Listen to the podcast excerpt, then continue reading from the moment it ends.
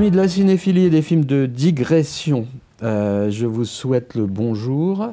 Monsieur Charles Nemes est parmi nous. Bonjour. Cinéaste, euh, critique de cinéma, analyste puissant. Monsieur euh, Didier Philippe Gérard, qui est amateur spécialiste de musique, scénariste, réalisateur. Et notre invité du jour, Monsieur Noël Herp. Bonjour. Bonjour. Bienvenue parmi nous. Je, je- je précise tout de suite que vous êtes euh, évidemment euh, historien de cinéma, euh, ex-journaliste ou journaliste tout court, Ex-journaliste me va bien. analyste, Peut-être futur. analyste sophistiqué de l'œuvre des autres, mais aussi réalisateur, puisque actuellement sur Filmo, on peut découvrir deux films que vous avez réalisés, La Tour de Nesle, Fantasmes et fantômes, les deux films que vous avez réalisés, devrais-je préciser. Euh, donc vous êtes un peu tout terrain, vous êtes devant et derrière la caméra, devant un peu aussi, je crois. Oui, oui, un peu Et beaucoup. puis vous êtes euh, devant vos livres et devant l'ordinateur surtout. devant vos ordinateurs. Vous écrivez pas la plume sur les autres, euh, non pas encore. Non, non, non. Euh, j'ai- Mon j'ai pas- archaïsme ne me pousse pas jusque-là. Alors vous êtes notre invité, euh, entre autres qualités, parce que vous êtes un expert euh, du cinéma d'Éric Romer. J'ai parlé du, du- film de digression. euh, pour plaisanter, puisque euh, c'est un grand digressif, euh, Éric Romer, puisque ces personnages ont tendance à errer dans des univers qu'ils ne maîtrisent pas toujours. On va avoir l'occasion d'en parler, puisque on se penche sur six films qu'on peut découvrir sur Filmo, qui sont, ça tombe bien, l'intégrale des comédies et proverbes, puisqu'on sait que euh, a euh, scindé euh, sa carrière en cycles, euh, pratiquement, pas, tous, mais pratiquement tous ses films appartiennent à des cycles, que ce soit les contes moraux, les comédies et proverbes et les contes des quatre saisons. Donc aujourd'hui, on se penche sur les comédies et proverbes qui coïncident bon an mal an au premier septennat de François Mitterrand. Je dis ça pas pour rigoler, mais parce que quelque part, il y a une certaine France. Vous êtes d'accord avec cette... euh, Oui, un air du temps. euh, bah, Eric Romer est quelqu'un qui a toujours voulu accompagner l'air du temps et montrer une- voilà, des types sociaux émergents, euh, des, mouvements, notamment en ce qui concerne les femmes, ce qui d'ailleurs apparaît très clairement avec les comédies et proverbes, puisque le, euh, les contes moraux étaient des films plutôt masculins, et même on peut dire presque plutôt machos, alors que, même s'il y avait une critique du machisme, dans, euh, dans les comédies et proverbes, il y a quelque chose autour de, sinon de la libération de la femme, ce qui serait un, cliché, mais en tout cas d'une lame de fond qui fait que les rapports entre les sexes euh, bougent. Euh, Il y, a la- il y a effectivement une liberté de mœurs, dont témoigne évidemment un film comme Les Nuits de la pleine lune, mais aussi des gens qui restent sur le bord du trottoir, des solitaires auxquels ils s'intéressent. C'est c'est ça que je, personnellement, moi, je trouvais très fort, parce que évidemment, j'ai connu un peu, j'avais 15 ans en 1980, et, je me souviens de cette époque, et je me disais, il accompagne l'époque, il parle de l'époque, et en même temps, il parle des laissés pour compte de l'époque. Et ça, c'était très fort. Et je vois, je vois pas d'autres cinéastes qui aient fait ça. C'est-à-dire de montrer à la fois l'envers et l'endroit, le, fait qu'il y avait cette euphorie des années Mitterrand, euh, les fêtes, le palace, les bains-douches, euh, euh, des looks extraordinaires, etc. Et puis il y avait quand même des gens qui regardaient passer le train et qui participaient pas forcément à cette euphorie régnante. Alors, avant, que de s'attaquer à un film par film qui nous permettra de mieux comprendre euh, euh, la destinée de, ce travail et de, cette parenthèse dans la carrière romérienne, euh, j'ai envie de donner la parole à mes amis parce que Romer est un cinéaste qui est clivant. Je pense qu'il a une singularité qui fait qu'on aime ou on n'aime pas. Il appartient à une époque, il appartient à une école, malgré lui, hein, qui est la nouvelle vague. Ah, pas malgré lui. euh, Enfin, avec lui. Volontairement. Mais non, il en est même un peu le, le fondateur, puisqu'il est le, Oui. le- le- la figure tutélaire avec André Bazin. il a été euh, rédacteur en chef des Cahiers du cinéma à une époque. Et puis, c'est un des cinéastes qui vient le plus tard, finalement. au- au- Alors pas tout à fait, parce qu'on a- on a montré quand même un peu dans la biographie avec Antoine Debec qu'il est, il est venu tard parce que ses premiers films n'ont pas été montrés, et notamment ce fameux film Les Petites Filles Modèles qu'il a réalisé en 52, qui n'est jamais sorti, dont paraît-il les bobines ont disparu, mais il avait quand même fait pas mal de courts-métrages. Et puis Le Signe du Lion, qui a été fait à peu près en même temps que Les 400 coups à bout de souffle, a mis trois ans à sortir et a été un échec cinglant. Il a surtout mis tard à être reconnu, contrairement à ses, à ses Mm. copains de la Nouvelle Oui, c'est vrai que Godard, Chabrol, euh, euh, Truffaut. ont connu le succès quasiment instantanément, euh, enfin dès le début, de le- dès leur premier pas. J'en étais à donner la parole à Charles Nemes pour, pour qu'il. Euh, on, est, on est de générations relativement proches, euh, on est jeune et beau, mais euh, on a connu cette période, en tant que cinéphile, en tant que jeune gens allant au cinéma, on a connu cette période des comédies et proverbes. et je voudrais que chacun donne son sentiment, essaye de se remémorer ce que ça a été, cette sensation de découvrir ce cinéma d'Éric Romer. Monsieur Charles. Alors, euh, je, vais, je, vais, en passer par des, déclarations de Romer sur son, projet. C'est que déjà, euh, si j'ai bien compris, il n'a jamais voulu réfléchir film par film. Il a voulu les inscrire euh, dans des cycles, dans des groupes. Donc, donc il, a pensé, il a pensé son œuvre en totalité, d'une certaine manière. C'est extrêmement singulier. Donc aujourd'hui, on s'intéresse à un des cycles. La deuxième chose, c'est que j'ai regardé une interview euh, hier où il dit une chose qui, qui m'éclaire beaucoup sur sa manière de travailler, c'est son rapport au dialogue, euh, dont les contempteurs disent que les films sont bavards, etc., Et lui, il dit, je veux filmer des conversations. Je ne veux pas filmer des dialogues, je veux filmer des conversations. Et tout d'un coup, ça m'a ça m'a donné à comprendre un peu mieux ce que j'étais en train de voir des films de Romer, c'est que euh, l'aspect discursif, c'est-à-dire la façon dont ça circule, ça revient, et, et, de cette façon c'est déconstruit, et ce qui l'intéresse, parce que derrière, derrière la parole s'inscrivent les relations entre les gens, et non pas dans ce qu'il déclare forcément, mais dans ce qu'il est sous-tend. Et je pense que la différence entre dialogue et conversation me semble extrêmement cruciale. Alors dire que c'est là à ça que va ma préférence, ça, ça sera aller un peu vite.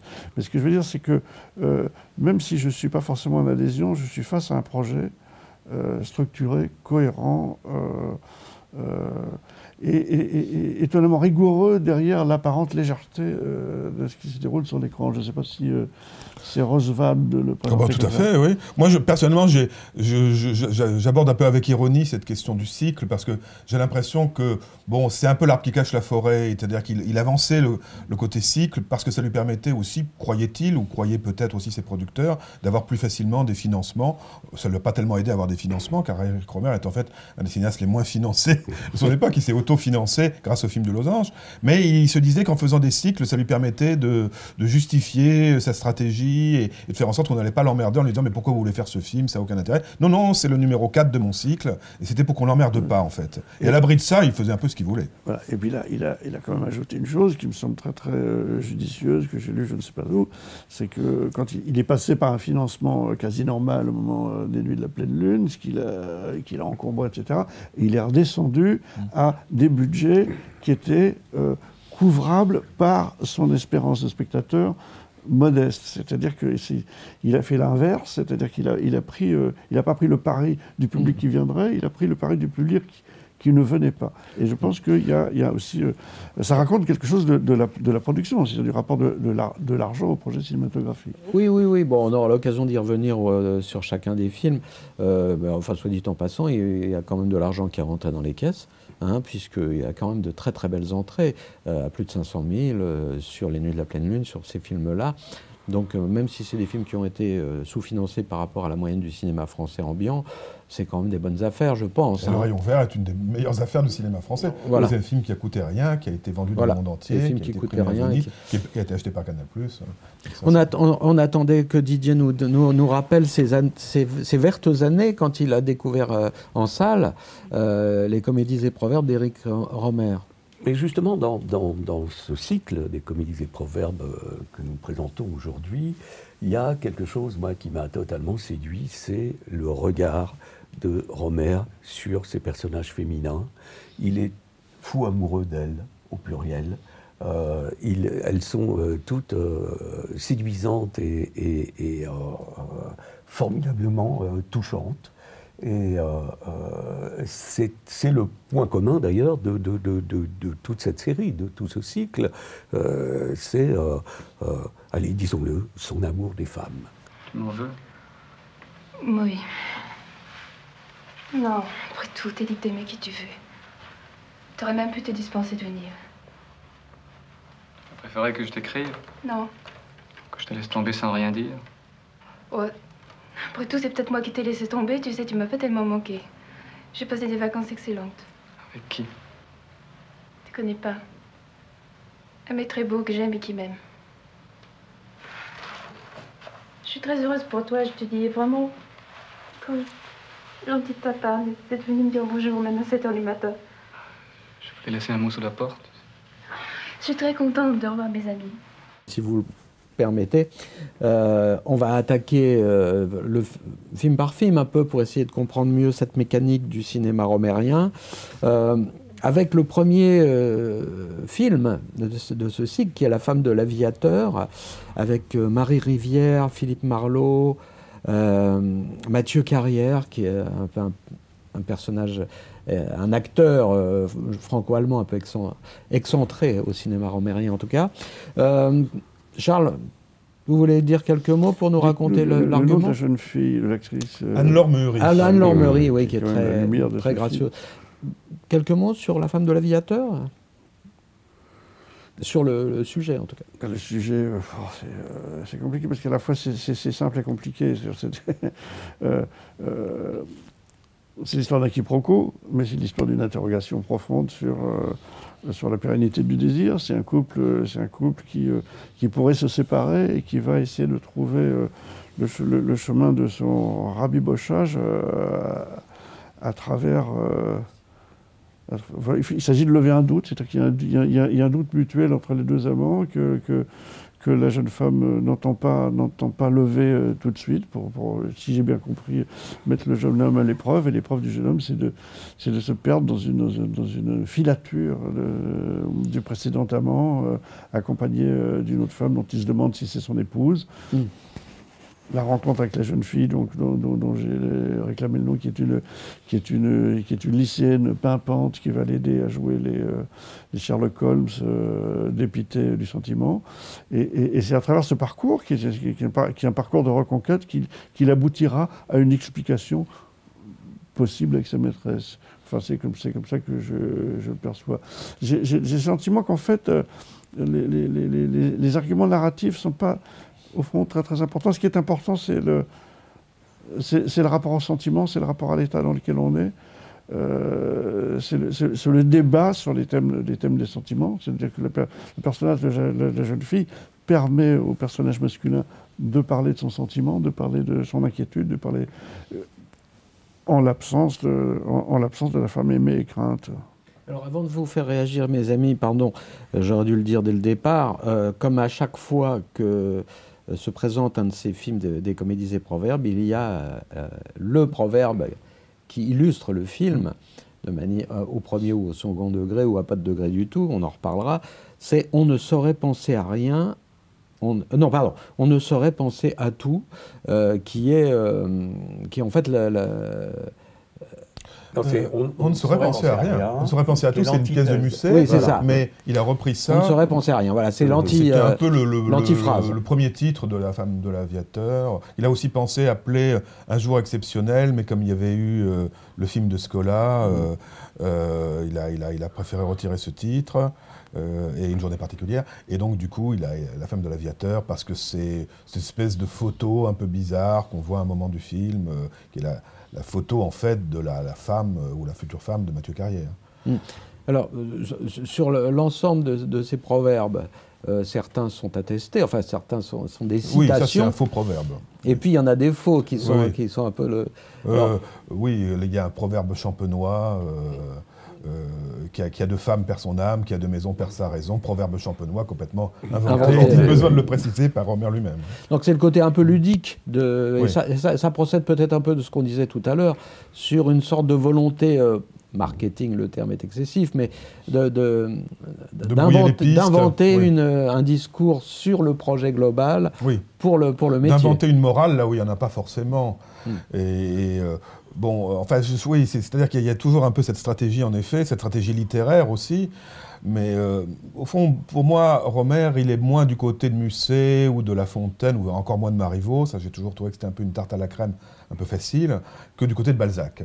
Il, a, il y a vraiment chez lui un foisonnement, une diversité de personnages, une originalité, une fraîcheur des personnages aussi, qui me rappelle Balzac. Et comme quand on lit Balzac, quand vous, vous, pouvez difficilement réduire Balzac à une morale, à un discours, à une vision du monde, c'est la profusion de la vie. Et c'est ça que j'admire énormément chez Robert, et particulièrement dans la comédie des proverbes, où il y a vraiment des personnages très différents. Et je pense qu'à chaque fois, il fait un film en se disant, je vais traiter un milieu social différent, un type de jeune femme ou un type de gars, plutôt des jeunes femmes en l'occurrence, différents. Et il y a aussi tout un... Alors là aussi, ça fait partie de sa stratégie, parce qu'il y a aussi un côté euh, ésotérique, les couleurs. hein. il était très attentif quand il racontait la jeunesse de, de la femme de l'aviateur, à rappeler qu'il avait voulu du, du jaune à cause du bic, euh, de la jeune fille, euh, du, du ciré jaune qu'elle porte aussi à un moment. Enfin, il est attaché à des couleurs qui lui permettent aussi d'organiser ce qu'il peut y avoir en même temps d'extrêmement vivant dans son univers, mais en même temps de, le- faire rentrer dans un système.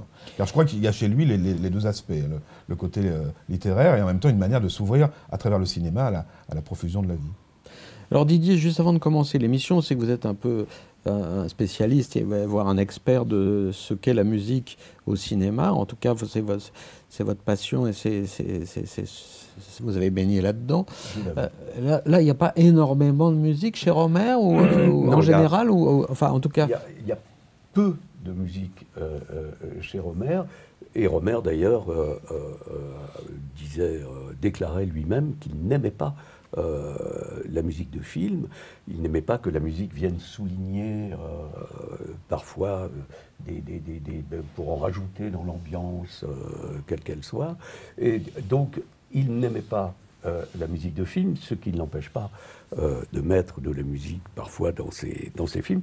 Dans celui dont nous parlons, en l'occurrence La femme de l'aviateur, il y a à la fin une chanson que dont certains prétendent qu'il en est le compositeur, euh, paroles et musique, et euh, où euh, euh, chante Ariel Dombal, accompagné au piano par Jean-Louis Valero, qui est un, un jeune musicien à l'époque qui a commencé à faire quelques films avec Romer.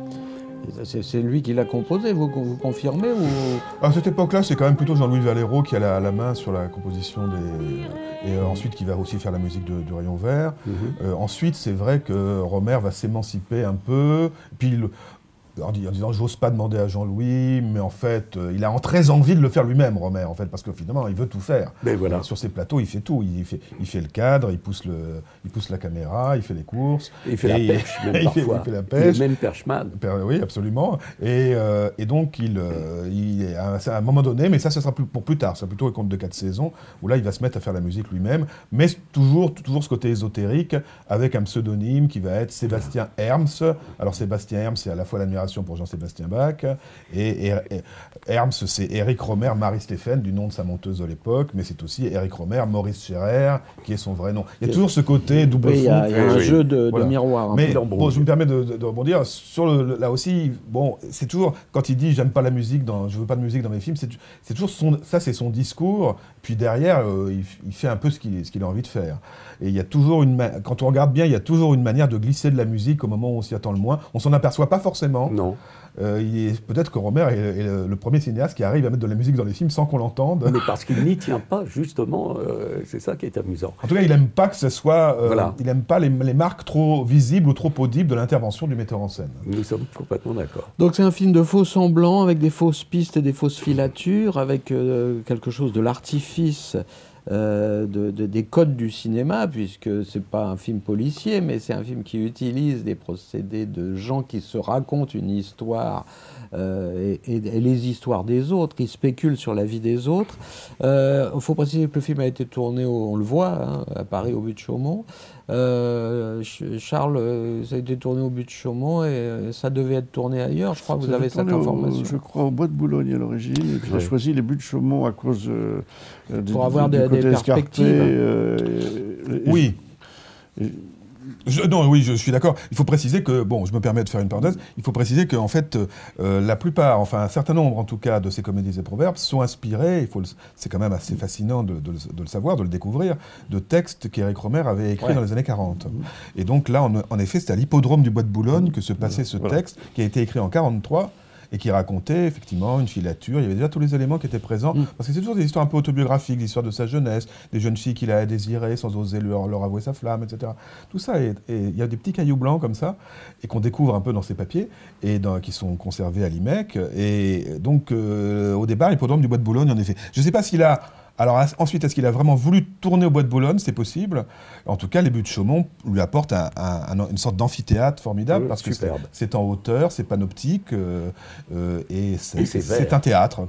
C'est très vert. Et c'est très vert. Et ça lui, permet de retrouver cette couleur qui est un des fondamentaux du film. J'ai vu qu'il racontait que ça lui permettait de cacher l'opérateur son dans les bosquets, euh, parce que c'était les premiers micro-cravates, je crois, qui étaient utilisés, et il y avait une, un peu de logistique, une machinerie un peu. Oui. Mais alors Georges Prat, qui vient de nous quitter, qui était un formidable ingénieur du son, euh, m'avait raconté des, choses très amusantes parce qu'il avait beaucoup de mal au bout de chemin, vous vous en doutez, mm. parce que Romer, euh, il était par exemple pas faire du son direct. Hein. Mm.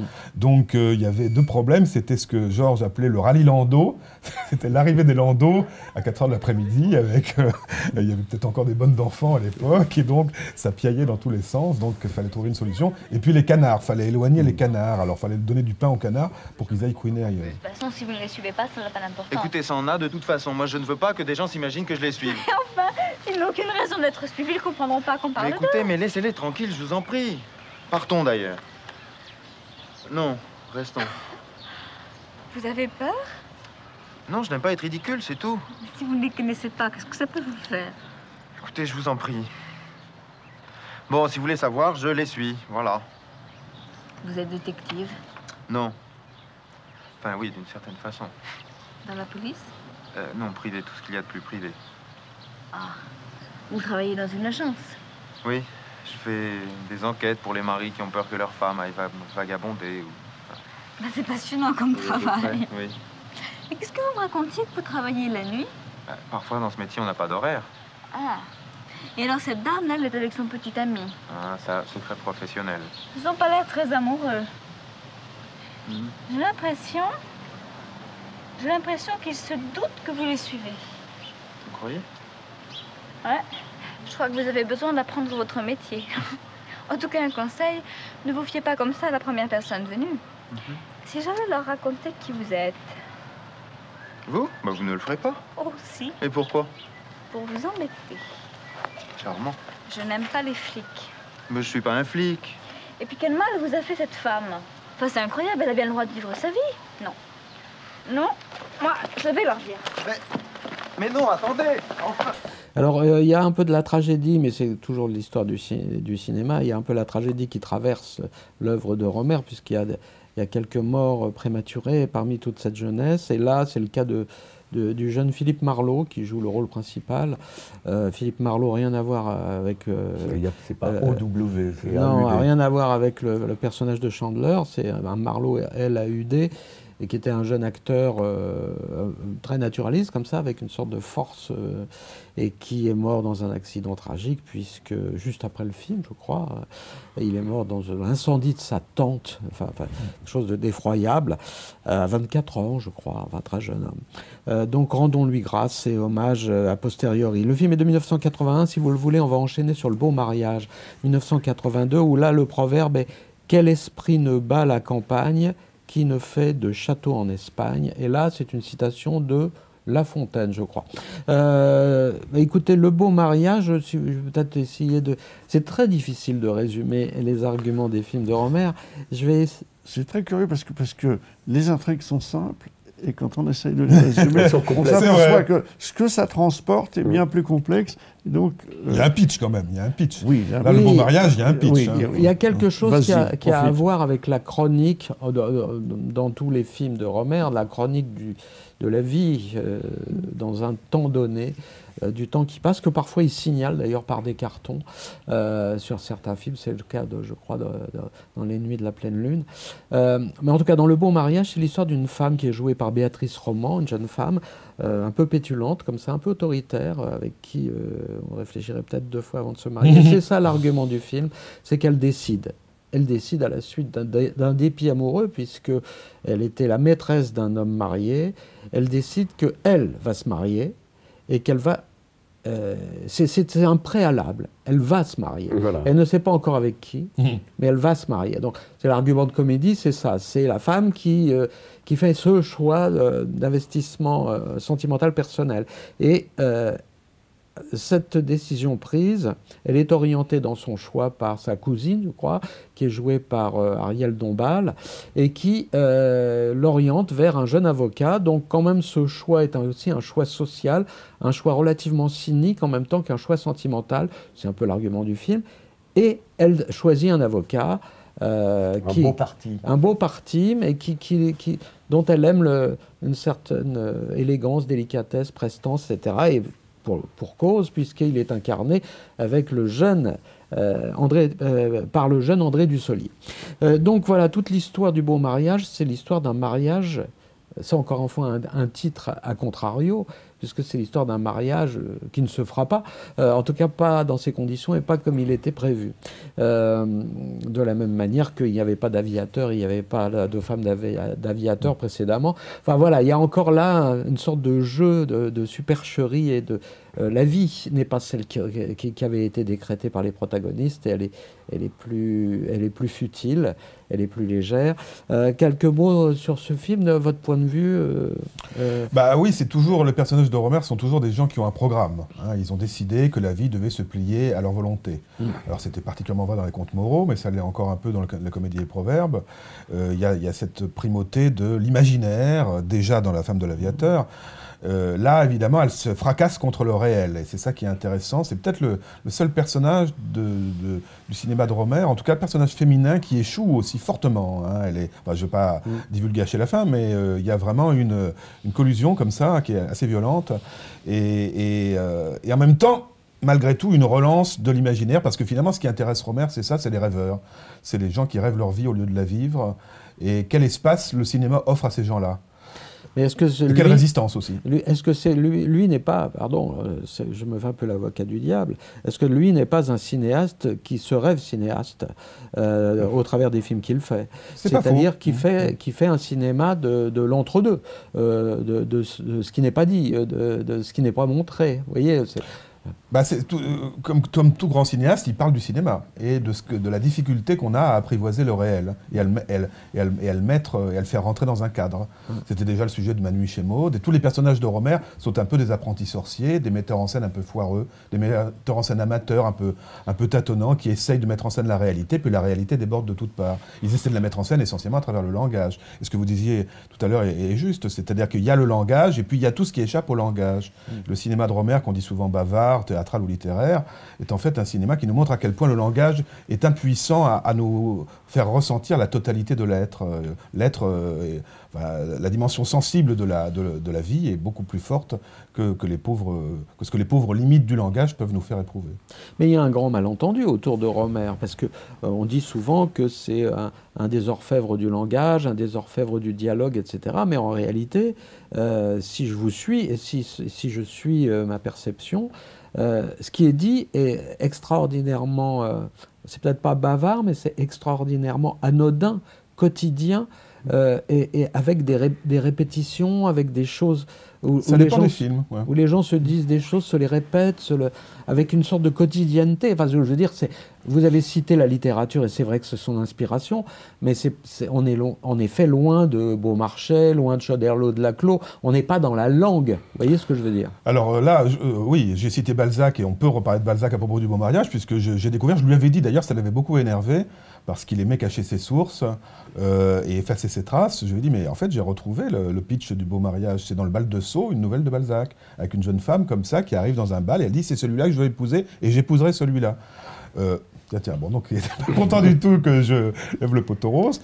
Bon, maintenant, ensuite, effectivement, il cache ses sources et puis il change de registre à chaque fois.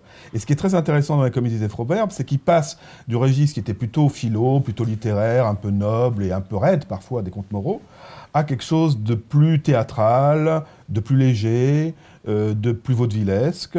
Et euh, on voit déjà se, point- se pointer la dimension vaudevillesque de Pauline à la plage, déjà à travers le beau mariage, qui est une situation de comédie. Mm.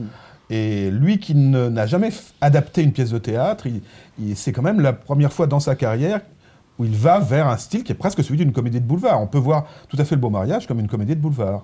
Et ça, c'est une chose assez remarquable chez, chez lui, c'est qu'à chaque film, il change de style aussi. Didier, euh, je me tourne vers vous pour. euh, J'adore cette expression euh, qui n'est utilisée que dans les médias. Je me tourne vers vous. Mais tournez-vous. Hein, bon. Alors, euh, oui, pour avoir votre point de vue sur ce film. Et puis, euh, j'ai vu qu'au générique du film, sur le premier plan, on en avait parlé un peu hors, hors- hors antenne, euh, il y a une musique qui est une sorte de musique disco, un peu inattendue. euh. Oui, musique disco qu'on retrouvera au cours d'une des scènes euh, dans le film, euh, en l'occurrence lorsque euh, Ariel Dombal présente à, à- à Béatrice Roman Ah, André Dussolier, là je cite les acteurs et pas les personnages, Oui, oui, on a bien compris. on parle des mêmes, eh bien, euh, euh, il y a des gens qui dansent. C'est lors d'une soirée de, de mariage, justement, et euh, il y a de la musique, et euh, c'est de la musique pour danser, et c'est de la musique sur laquelle on dansait en 1982. Donc nous sommes bien d'accord qu'on est dans le disco. Et euh, c'est. D'ailleurs, c'est signé, si mes souvenirs sont. Voilà, c'est ça, c'est Roland Gire et Simon du groupe Les Innocents. À Ah, absolument, ouais. Oui, c'était qui, qui pratiqueront une autre musique par la suite. Voilà. Euh, c'est donc une musique diégétique pour le coup, puisque c'est Oui. la musique que Mhm. les protagonistes du, les personnages Voilà. entendent. Voilà. Elle est, elle est liée à l'histoire. C'est pas la musique qui est rajoutée Non. pour générer un Elle sen- pas là une pour sensation. quoi que ce soit. Je parie qu'il va arriver quand tout le monde sera parti. Et moi, je parie qu'il n'arrivera pas du tout. C'était trop beau. Enfin, tout n'est pas perdu, ma sœur en profite. Ça lui donnera des remords. La prochaine fois, il sera tout doux, tout doux. Mais je crois qu'il viendra. Écoute, il l'a promis. Oui, sûr, ferme. Ne serait-ce que par politesse, il peut difficilement se défiler. Il aurait pu au moins téléphoner. Ah non, ça, c'est plutôt bon signe. Sabine Oui Il serait peut-être temps d'apporter le gâteau. Tout le monde s'en va.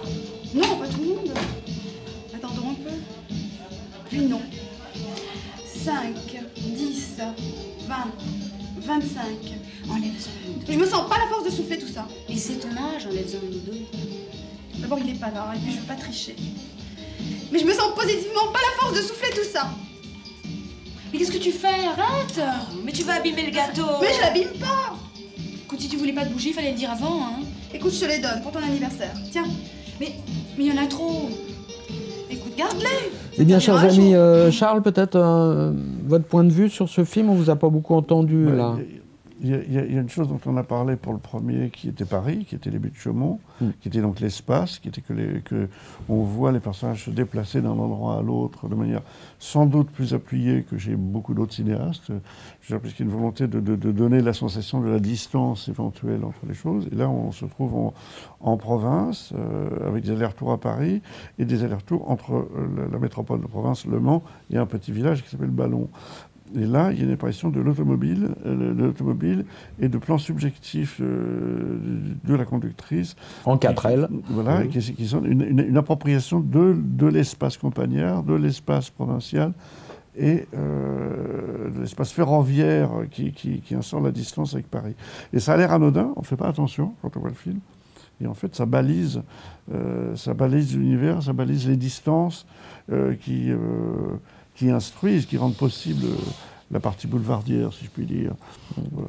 Il y a même un moment euh, où il traite l'ellipse avec un- une série de montages, l'ellipse de, Ah, de quand elle- temps. quand elle- quand à la elle- fin, quand elle prend des euh, bâches, euh, quand elle attend euh, la que rappelle, Dussolier la rappelle, ce qu'il ne fait pas, euh, il, y a plus, il monte plusieurs plans de train dans un sens et dans l'autre pour Mhm. euh, signifier les allers-retours entre Paris et la province et donc le temps qui passe. Exact. Euh, Alors ça, c'est aussi un aspect autobiographique, hein, c'est le fait qu'il a été, pro- il a été turboprof. Donc il enseignait à Vierzon et, euh, dans sa jeunesse, donc il faisait les allers-retours en permanence. Mais il y a aussi effectivement ce thème du déplacement qui revient tout le temps chez lui, c'est que ces personnages ne tiennent pas en place, hein, ils sont tout le temps, euh, ils, ont pas, ils, ont du mal à trouver leur place, ils ont du mal à trouver leur lieu. Enfin, par exemple, il y a les allers-retours interminables de Jean-Louis Trintignant dans Clermont-Ferrand, dans Manu chez Maud, euh, déjà. Il y aura plus tard dans Conte de printemps, Anne Tessèdre, ça commence aussi en voiture, etc. Effectivement, c'est, chez lui, le déplacement, c'est pas une utilité qu'on, euh, pour voilà, passer d'une scène à une autre, ou c'est pas quelque chose qu'on ellipse, c'est peut-être même le sujet du film. C'est un des rares films, euh, en tout cas des comédies et proverbes, dans lesquels il y a du sexe.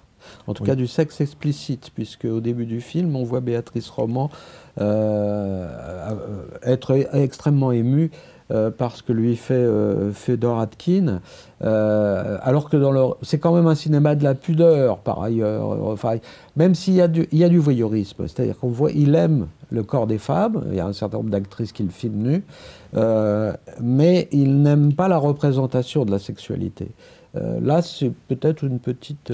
Oui, alors là, là, là aussi, il avait tout un discours en disant Ah, mais c'est mes actrices qui ont voulu. Donc, euh, c'était Béatrice Roman qui avait voulu, c'est Charlotte Véry qui a voulu, parce qu'il y a aussi une scène comme ça dans Conte d'hiver. Euh, c'est euh, c'est- jamais moi, euh, mais c'est pas moi, c'est l'autre. Bon, euh, oui, il a, il, a, il a évidemment une.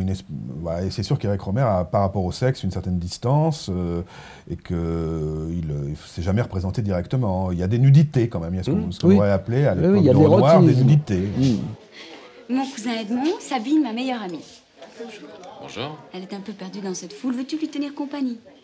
Et vos amis? Ce ne sont pas ses amis. Ce ne sont pas tes amis. Non, je ne les connaissais pas. C'est ta belle-sœur qui m'a présenté. Alors, ils sont pas intéressants. ben, offre-lui une coupe de champagne. Allez, viens toi aussi. Non, non. Edmond n'a pas besoin de deux filles. hein. Moi, il me connaît trop. Il lui faut du neuf. Et puis, vous allez très bien ensemble. Tu dis n'importe quoi. Elle adore me taquiner. Je connais surtout tes goûts. Enfin, je vois que je suis trop. Je vous laisse.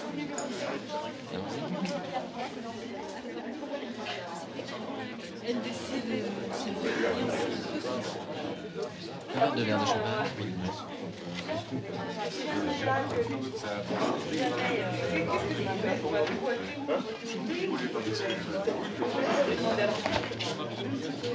Bons réflexes.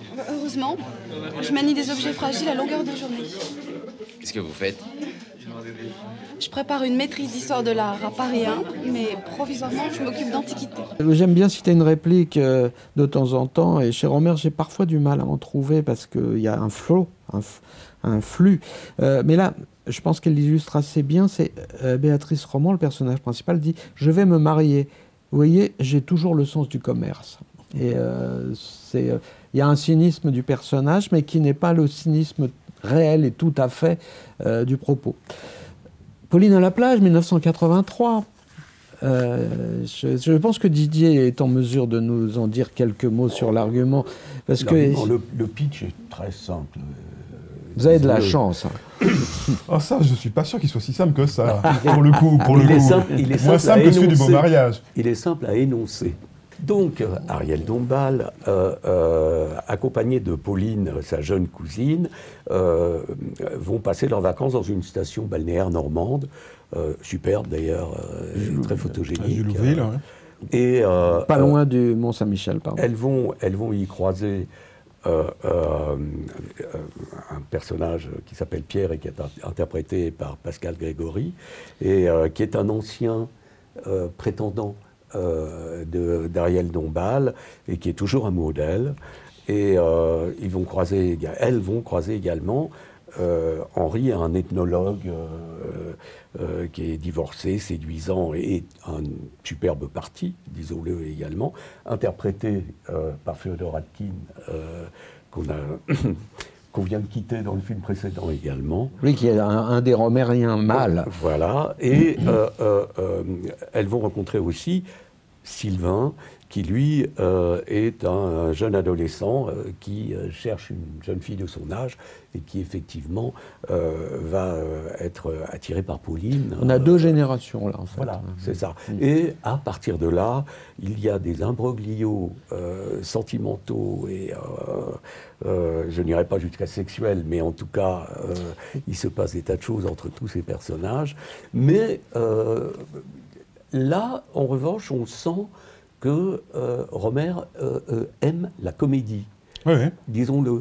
Il est Le vaudeville. la- oui, c'est- oui, oui, tout à fait. Alors, euh, pardon, mais Jean, encore une fois, j'ai oublié. Qui trop parole, il se méfait. Et c'est donc euh, le, euh, le, Le le- proverbe. le proverbe qui est de Chrétien de Troyes. Ça a l'air d'être attesté euh, par les écrits de l'époque. Euh, donc voilà, qui trop parole, il se méfait. Ce que l'on traduira en français contemporain par euh, Qui qui, trop, pas- qui trop s'exprime, euh, il se, mépr- il se trompe. méprend. Il se, voilà. Ce qui n'est pas totalement, euh, ce qui ne recoupe pas totalement ce que le film raconte, mais en même temps, Le film com- ce que ce que Romer raconte, oui, peut-être. Non, non, mais le film commence par euh, quasiment par une très très longue conversation euh, entre les adultes devant, devant la jeune, la jeune euh, Amanda Pauline, Langlais et- Pauline, Amanda Pauline, qui a donc 15 ans et qui est sollicitée dans cette conversation sur ce qu'est l'amour, l'absolu de l'amour, l'espérance de l'amour et la déception de l'amour. C'est-à-dire qu'en fait, si je puis dire, le, le- le- le menu des aspirations Voilà. est donné dans une conversation entre, entre les protagonistes. Donc, donc, la, donc la parole, euh, la parole a son importance et la parole aura une, une importance très grande dans, le, dans l'imbroglio euh, Ah oui. qui suit parce que euh, à partir d'une image que nous aurons vue, dont nous connaîtrons la réalité, les Oui, des descriptions et les recensions qui en seront faites par les gens qui ne la connaissent que fragmentairement ou qui, la- qui rapportent que l'on on leur en aura dit, aggravent la confusion. Donc à ce moment-là, il y a une sorte de théâtralité qui, qui- qui s'instaure. Oui, il y a cette phrase de, de Romer que j'aime beaucoup, qu'il a dite à, à, je crois, à, à Hervé Guibert, qu'il a interviewé au moment, qui tra- travaillait au Monde à l'époque, et qu'il avait interviewé au moment de la sortie de Pogné à la page. Il disait Je pars du théâtre et j'espère en sortir. Et je trouvais ça vraiment magnifique. Et sur ce film, je crois qu'il s'est vraiment fixé pour le coup ce programme. Je prends Fedo. Et euh, donc c'est le- l'enfer du langage, les malentendus, euh, les quiproquos, le vertige du langage, le fait qu'on n'arrive pas à sortir de ce labyrinthe qu'est le langage. Puis tout d'un coup, il y a l'évidence du cinéma qui va se frayer un chemin dans toute cette opacité. Et ça va être, euh, il y a des moments merveilleux. Il y a le, le- le slow des îles que dansent euh, Amanda Langlais et Simon de la Brosse. C'est les jeunes qui portent ce- cette espèce d'é- d'évidence qui transcende le langage parce qu'eux parlent pas tellement, ils, ils sont, ils sont, ils existent. Ils n'ont pas besoin de parler. Alors, je me souviens, je, vous avais promis un témoignage totalement dispensable, mais que je vous infligeais quand même. Être allé voir Pauline à la plage au cinéma sur les Champs-Élysées à l'époque de ma jeunesse turbulente, et d'avoir été. Alors, le, plus principe.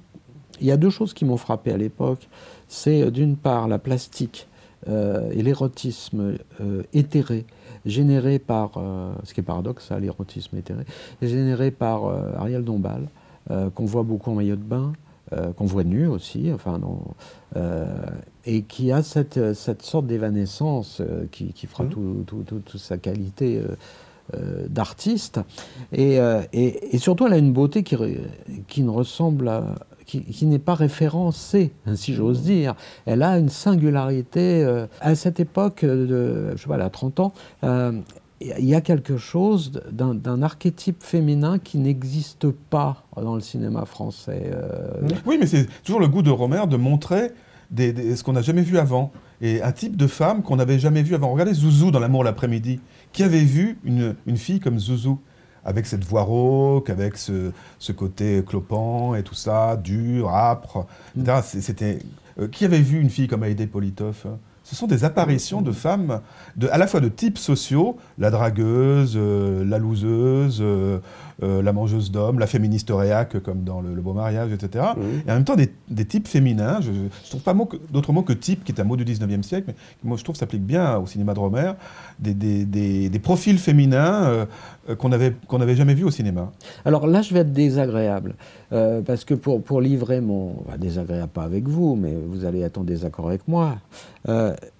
Je pense que la sensation que j'ai eue jeune homme à voir Pauline à la plage et la sensation que j'ai aujourd'hui à revoir Pauline et certains autres films de Romer me donne une sensation. euh, mais c'est toujours la même chose avec le cinéma, vous allez me dire. hein. Il y a des cycles où on voit, on revoit, on fait, on défait. Mais j'ai l'impression que ça ne recoupe pas du tout l'époque que j'ai vécue. C'est-à-dire que, alors après, est-ce que le cinéma doit recouper ou pas, c'est une autre question, mais qu'on a quelque chose d'un artifice, d'une illusion collective par rapport à un charme qui, de mon point de vue, euh, s'est dissipé. C'est-à-dire que j'ai l'imp- j'ai l'impression qu'on on- on discute dans le vide et qu'on discute dans qu'il y a un jeu, un jeu de, de langage et de logorée qui, ne, qui correspond à quelque chose qui a exaspéré beaucoup des contemporains et qui, moi, m'exaspère maintenant. Alors, pardon de dire ça et de livrer la chose, euh, le public me, me- me brûlera en place de grève, mais Mais c'est Euh, très bien comme ça. C'est, je pense que non, mais là, on est au cœur Si ça de. vous exaspère pas, ce sera embêtant. Parce On que est- ces personnages sont exaspérants. On vous est au- disiez tout à l'heure, euh, ami, que, que il aime les femmes, etc. Mais en même temps, il montre aussi des femmes exaspérantes. Hein. La Béatrice. Roman dans Le Bon Mariage, elle est super. Oui, c'est un anti. claque. il est C'est une, fasciné une par les anti-héroïne. Il aime les personnages énervants. Et là, c'est peut-être plutôt le côté Flaubert, pour le coup. Il aime les personnages énervants, qui, qui euh, émergents et énervants, quoi. Mhm. Parce que, bah, voilà, on n'a pas forcément envie de voir des gens comme ça. Mais là où je suis pas d'accord avec vous, c'est que ces gens-là, ils, ont existé, ils existent encore. Et moi, personnellement, qui ai vu les- ces films-là à leur sortie, j'avais pas l'impression que c'était artificiel. Des gens comme ça, j'en connaissais. Euh, je passais mon enfance en Provence, par exemple, avec des gens qui parlaient d'amour, de ceci, de cela, de littérature, de manière très artificielle, avec des gimmicks, des formules qui revenaient. Moi, j'étais un enfant, j'écoutais ça, un peu comme Pauline, et je me dis, mais qu'est-ce qu'il raconte? Donc, ça, ça me paraissait pas euh, si faux que ça. Mais moi, bon, bon, c'est un débat qu'on aura par ailleurs. Euh, Agaçant, oui, agaçant, oui, ça, je suis d'accord avec vous. Ch- Charles, euh, Didier, j'attends vos retours sur Pauline, sur l'érotisme, sur le marivaudage, enfin pas le marivaudage, le vaudeville, plus précisément, euh, euh, que le film génère, parce que c'est ça qui a fait. C'est un gros succès. Il faut rappeler que c'est un gros succès. Oui. Euh, C'est ça, euh, c'est un gros succès parce qu'il est solaire, le film. Il y a la plage, il y a les vacances. Sexy. C'est pas les vacances de Monsieur Hulot. C'est sexy. Ça parle de, ça parle de, de- de- d'histoire sans lendemain. euh, Puis Amanda Langlais, euh, c'est une trouvaille. hein. oui. C'est absolument Oui, c'est une très jeune parce que- fille. parce que moi, j'ai eu l'occasion de la croiser euh, dans un casting à l'époque. Euh, C'était un personnage euh, absolument à la fois ingénu, à la fois solaire, à la fois évanescent. Et, si titre le film euh, sur elle, c'est que finalement, c'est quand même autour de la pureté relative qu'elle incarne par rapport aux autres que, que- que tout- que- Mmh. que tout ça s'organise. Parce que euh, euh, il y, a- il y il y il y il les égarements sentimentaux de- du personnage de Lombal, il y a euh, le, le cynisme sexuel du personnage de Rosette, euh, il y a les affrontements euh, entre, entre cynisme et, et ingénuité entre les deux, entre les deux garçons, euh, puis, puis le, le- le- le pendant adolescent de Pauline euh, qui est joué par Simon de la Brosse. Enfin, c'est euh, comment dire, et tout ça réglé dans un espace, encore une fois, euh, millimétré, parce qu'on est en fin de vacances, il n'y a plus grand monde. Donc c'est pour ça qu'on se Oui, croise c'est dans facilement. euh, Et, euh, et on, on- on voit bien quels sont les endroits auxquels on accède en automobile, quels sont les endroits auxquels on accède à pied. Et tout ça, ça règle les circulations possibles. Euh, donc il y a tout un, tas de choses, tout un tas de choses qui se, qui se règlent et qui se coordonnent pour la mésentente nécessaire en boulevard euh, par la géographie. La géographie des sentiments et la géographie de Julouville.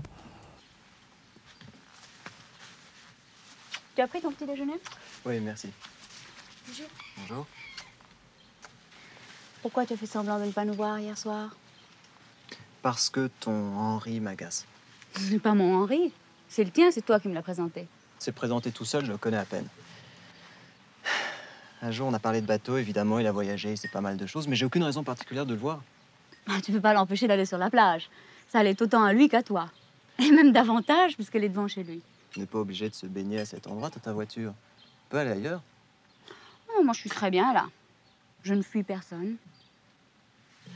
Parce que. Parce qu'il y est. Peut-être. Eh bien, quand il viendra, je partirai, comme ça vous serez seul. Oh, écoute, Pierre, tu es complètement fou. Mais c'est toi que je comprends pas. Tu dis que tu vas être libre et tu t'intéresses à ce type. Ma liberté, c'est de m'intéresser à qui je veux. Mais il est pas intéressant. Si, il est très intéressant, au contraire. Bon, et si tu veux me le faire dire, il est plus intéressant que toi. Je regrette, mais sous de multiples aspects. Je crois que c'est le dernier film un peu, euh, un, un peu dans une logistique euh, habituelle, puisque c'est le dernier film qu'il fait avec Nestor Almendros. Oui, oui, oui. C'est-à-dire que Nestor Almendros, qui est un, un chef opérateur prestigieux, euh, pour commencer à rentrer dans, dans une économie romérienne, celle que vous avez décrite tout à l'heure, à savoir, euh, bonne équipe, euh, passer en 16 mm, être, être sur un cinéma de l'urgence presque, enfin de, de la captation.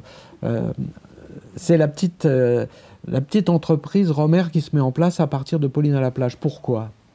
Bah, euh, il y a toujours eu cette volonté d'économie chez lui, mais c'est vrai que là, on atteint un point de non-retour avec Nestor Almendros, qui avait été son, qui l'a fait débuter en fait hein, Mm. dans les années 60. Et entre temps, il a travaillé avec Terrence Malick, il a voilà.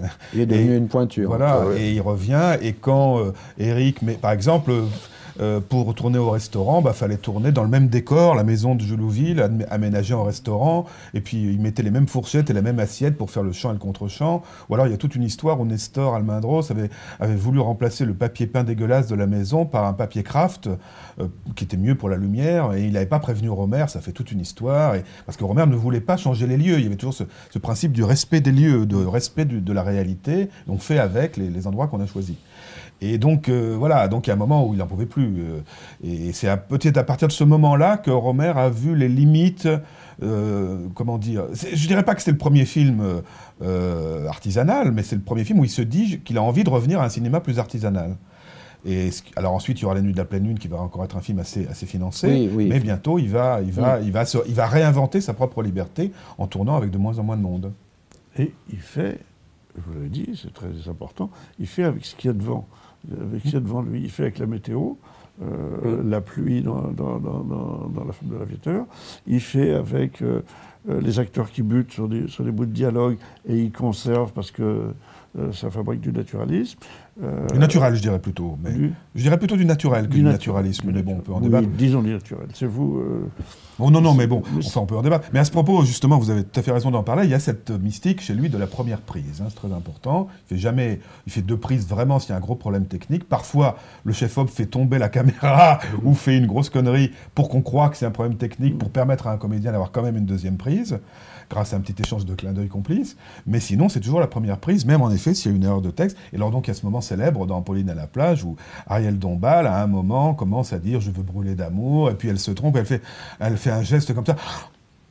Et en fait, Romer garde cette prise, il lui fait hors champ euh, le sinon, tu continues, et il garde cette prise-là. Et elle a ce geste absolument merveilleux, qui est comme une sorte de limite de la fiction, de tremblement de la fiction, de malaise du comédien. Et il aime ça aussi, mettre le comédien euh, à la fois en, danger, et, pourtant ils ont beaucoup répété, etc. Mais il aime ce petit tremblement de la première prise, parce que c'est évidemment quelque chose qu'il ne retrouvera pas par la suite. Ce n'est pas la liberté qui m'intéresse. Enfin, je ne raisonne pas comme vous. Oui, ce qui me gênait, si je peux m'exprimer ainsi, enfin, ce n'est pas d'être attaché, mais attaché à un homme pour qui je ne brûlais pas. Je, n'ai jamais brûlé d'amour, sauf, euh, sauf en rêve, comme toutes les filles, pour un acteur, un prince, un champion, un visage aperçu et jamais revu. Mais ce n'était pas de l'amour. Alors ça, ça fait, si je parle du... Si je me mets dans, les, dans les espadrilles du, metteur en scène, ça fait des films qui, sur le plan comportent beaucoup d'idées, mais ne sont pas forcément très très accomplis sur le plan formel parce qu'il est dans une situation où de toute façon il ne peut pas. C'est-à-dire qu'il ne peut pas multiplier les prises, il ne souhaite pas multiplier les prises, il ne veut pas rentrer dans le raffinement, donc ça reste toujours un tout petit peu, euh, un petit, petit peu rugueux sur le plan euh, photographique, sur le plan du cadre. Euh, suis pas tout à fait d'accord. Je suis d'accord en ce qui concerne le jeu des comédiens. Ça donne un côté un peu raide. C'est ce que disait euh, Florence Darel, qui a, qui a joué dans Conte de printemps. Elle disait, ça donne toujours un côté, le texte n'est pas très en bouche, il y a un côté un peu raide, mais c'est ça qu'il veut aussi. C'est-à-dire, c'est toujours un peu Romer, la, la littérature qui hésite à basculer dans le cinéma. hein. Euh, et, et cette hésitation, encore une fois, je trouve, la trouve intéressante. Je suis moins d'accord sur le cadre, parce que si vous, si vous regardez les films de Romer en muet, ils sont quand même admirablement composés, picturaux. Là, en l'occurrence, son modèle, c'était Matisse. Euh, euh, bon, alors il y a effectivement des moments où il retrouve des éléments, mais c'est jamais de la- non plus de la copie de la peinture. Il y a, tout- il y a quelque chose de vivant, mais Mais on peut- on- oui, bah, puisqu'on en, puisqu'on en est là, on peut aussi euh, on peut évoquer en effet un des aspects que euh, les, les gens résistants à Romer Mm. avancent. Euh, enfin, je ne vais pas avancer masqué, moi je ne suis pas un grand fan, vous le savez, vous l'avez compris. Euh, mais euh, la, la- la manière de jouer, le jeu, le jeu, euh, on, a, on a des disparités assez impressionnantes parce que, Mm. par exemple, quand arrive un, un André Dussolier dans la dernière scène de- du, du Beau Mariage, on a d'un seul coup l'existence d'un cinéma conventionnel, mais c'est dit sans. euh, bah, avec un acteur puissant. Avec un vrai comédien. Avec un Oui. acteur qui incarne, un acteur qui suggère, un acteur qui, qui donne le spectre. André Dussolier, on va. hein, bon. Et euh, par rapport à la, à- à la galaxie des jeunes comédiennes ou des jeunes comédiens, euh, certains sont, se deviendront beaucoup Comme plus chevronnés. oui, oui. oui, Lucchini, bien sûr. Euh, il y a parfois, en effet, une, une- une- une sensation de, de décalage, de gêne, Mhm, de, ouais. de- de malaise. Alors ça, à mon avis, je- moi, ma- mon- ma- thèse, si j'ose dire, euh, c'est que c'est le- c'est la- c'est l'enseignement de Renoir. Renoir mélange effectivement des comédiens, par exemple dans La Grande Illusion et dans l'acte du jeu, euh, il mélange des comédiens comme Nora Gregor, que j'ai jamais joué, ou quasiment pas dans un film français, et puis euh, il va mettre en face Carrette, Gaston Modo. Donc il y a, ce, ce goût du frottement entre des acteurs plus ou moins professionnels qui alors, à la fois, on est dans le naturel et dans l'artifice. Il y a toujours euh, cette espèce de frottement entre naturel et artifice qui fait qu'en effet. Jouer, déjouer, quoi. Oui, de jouer, déjouer, oui. Et, et montrer que le naturel est une fabrication. Et, et c'est vrai que je, je comprends ce que, ce que vous dites, parce que moi, je- le souvenir que j'ai de découvrir ces films à l'époque, à chaque fois, au début, pendant les 20 premières minutes, je me dis Oh, non, c'est pas possible, c'est pas possible. quoi. Ah, bah on n'a pas rêvé alors. Et, au bout de- et ensuite, c'est un acte de foi où on décide de rentrer dans le film, et là, ça devient merveilleux. Ça, ça m'intéresse. Où on décide de pas rentrer. on L'acte de foi, ouais, c'est. Voilà. euh, Et ça, c'est le pari on- pascalien. Et toi, t'as un mec? Oh, j'en ai plein. Alors tu peux peut-être en prendre un de plus. En tout cas, ça sera pas toi. Mais j'ai pas dit que j'étais candidat. Bon, là, j'aime pas qu'on me touche. Et tes petits amis? Oh, ils n'oseraient pas. Bah Alors c'est pas tes mecs. Bon, on va se baigner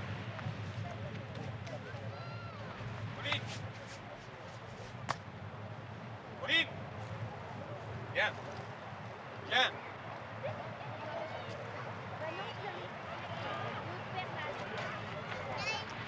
Bonjour. Bonjour. Henri. Sylvain. Vous êtes allé vous baigner déjà? Non, non, on y allait. ben, J'irai bien avec vous, mais il faut que je rentre à la maison là. J'étais à Rennes et j'ai laissé la voiture au garage. Marion est pas là Elle est avec Pierre. Ah. Là-bas, regarde. Tu vois? Où ça? Là-bas. Là-bas, là. Attends. Ah oui. Oh, formidable.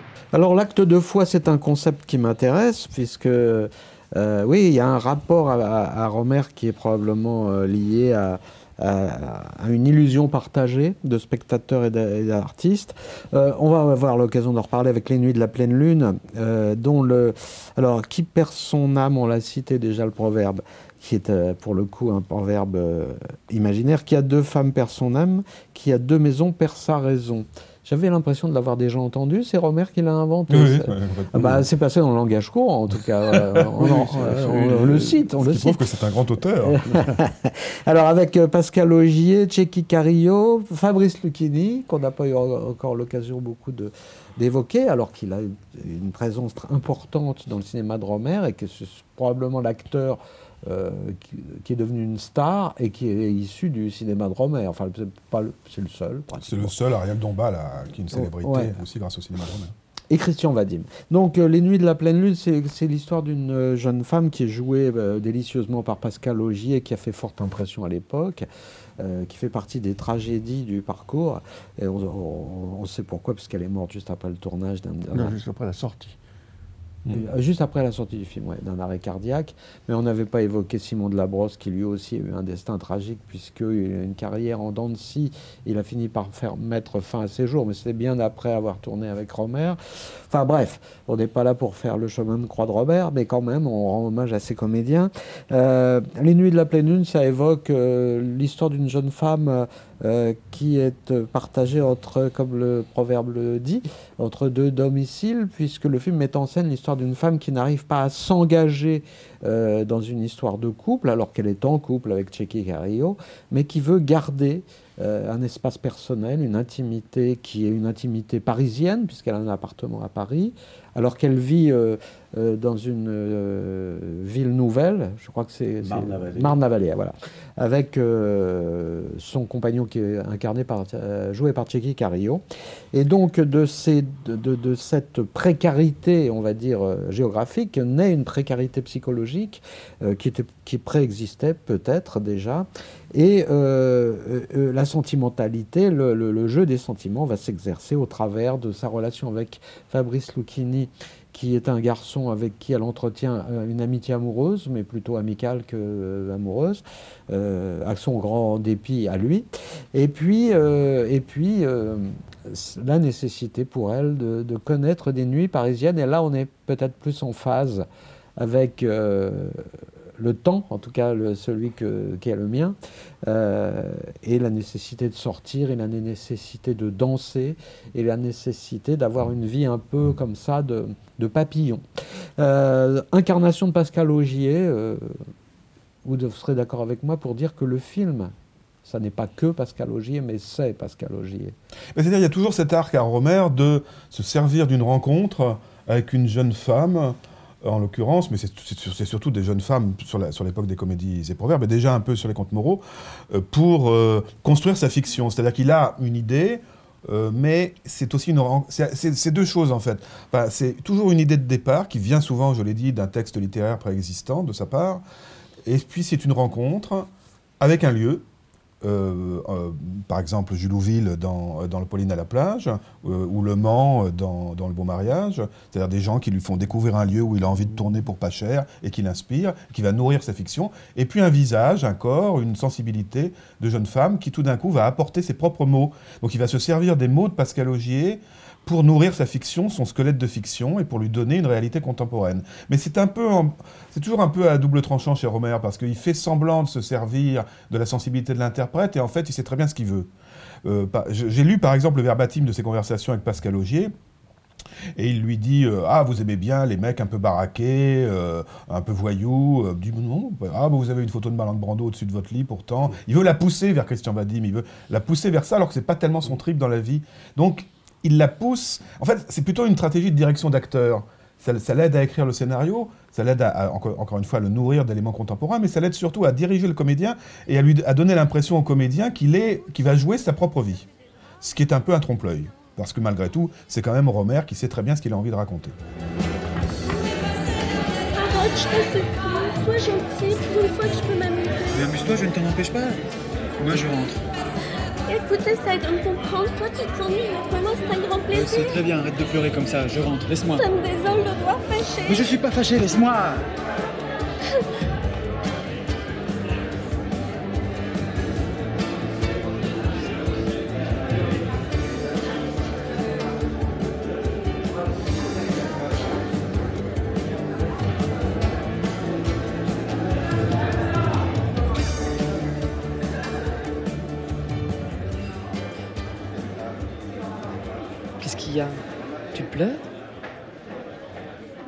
Maintenant. Je te parais futile. Ils seront malheureux, puis moi malheureuse aussi. Alors qu'il s'en faudrait si peu pour qu'on soit heureux tous les deux. Alors, je, me tourne vers Didier, d'une part pour le- entendre son point de vue sur le film et, et comment il l'a reçu, et puis d'autre part parce que là, on a euh, quelque chose de l'air du temps et de la musique du temps qui est très très présent dans le film. Donc, je, je- vous laisse argumenter, mon ami. Tout à fait. Le, le- fait est que, vous l'évoquiez euh, euh, dans le pitch, euh, euh, elle a envie de sortir, elle est entre Marne-la-Vallée et Paris.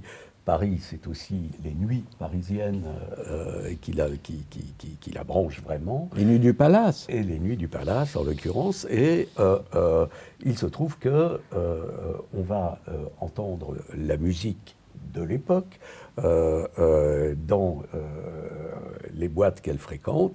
Et euh, nous allons entendre Élie et Jacquelot. C'est plutôt des soirées privées que des boîtes. euh, Enfin, on sait qu'il y a cette ambiance-là euh, contemporaine, C'est- mais. oui. C'est les, deux, Mm. effectivement. Et, euh, et euh, c'est là où on va entendre effectivement euh, Élie et Jacquelot, euh, euh, donc Élie euh, qui même euh, euh, fait un peu de figuration euh, dans la, la soirée où, où on les entend. Euh, et on les entend essentiellement en fond sonore. Euh, Diégétique. Voilà. Euh, ça n'est pas euh, autre chose, c'est pas un concert, c'est pas, euh, pas ça. Mais bref, c'est intéressant de, de- de- d'entendre. et, qui plus est, euh, si j'ai bien tout suivi, je crois même que c'est leur, dernière, euh, euh, leur dernier album. euh, qu'on entend. Et euh, il n'y aura plus de d'Élie et Jacquemot euh, après ça. Vous voulez dire Mais, mais, pardonnez-moi, euh, on peut aussi rebondir sur le fait que euh, euh, euh, Romer se fait un immense plaisir en nous euh, balançant une chanson euh, de Lucienne Boyer. Alors là, on n'est plus du tout dans les années 80.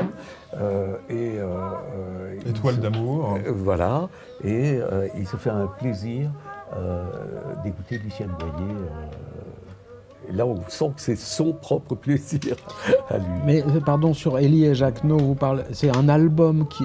Ça a été composé pour le film ou c'est euh, ou c'est Euh, tiré je suis de. pas sûr. Je pense qu'il a choisi des choses qui Oui, existaient. je crois, ouais, je ouais, crois que c'était un album. Mais c'est vrai que euh, Les Nuits de la Pleine Lune, c'est vraiment le film où il veut être en prise sur le contemporain, à travers Élie et Jacquenot, à travers Pascal Augier, qui est une, je- voilà, une jeune créatrice un peu branchouille, qui vit, qui, vit dans la- qui vit avec son compagnon, qui était un chanteur euh, dans Wall, etc., Benjamin Baltimore. Mhm. etc. Donc elle est, elle- voilà, elle est, elle est dans l'œil du cyclone, elle est au cœur des, des- au cœur des choses. Et en même temps, il lui il projette sur elle, des, encore une fois, des éléments autobiographiques qui sont son goût de la rêverie, euh, son côté la euh, j'ai la bougeotte, euh, le fait de ne pas trouver sa place, et le fait de, devenir un peu spectateur de sa propre vie. Parce que j'ai l'impression que c'est un peu ça le sujet du film, c'est qu'elle elle veut à un certain moment donné prendre la distance vis-à-vis de sa propre vie pour regarder de l'extérieur Oui.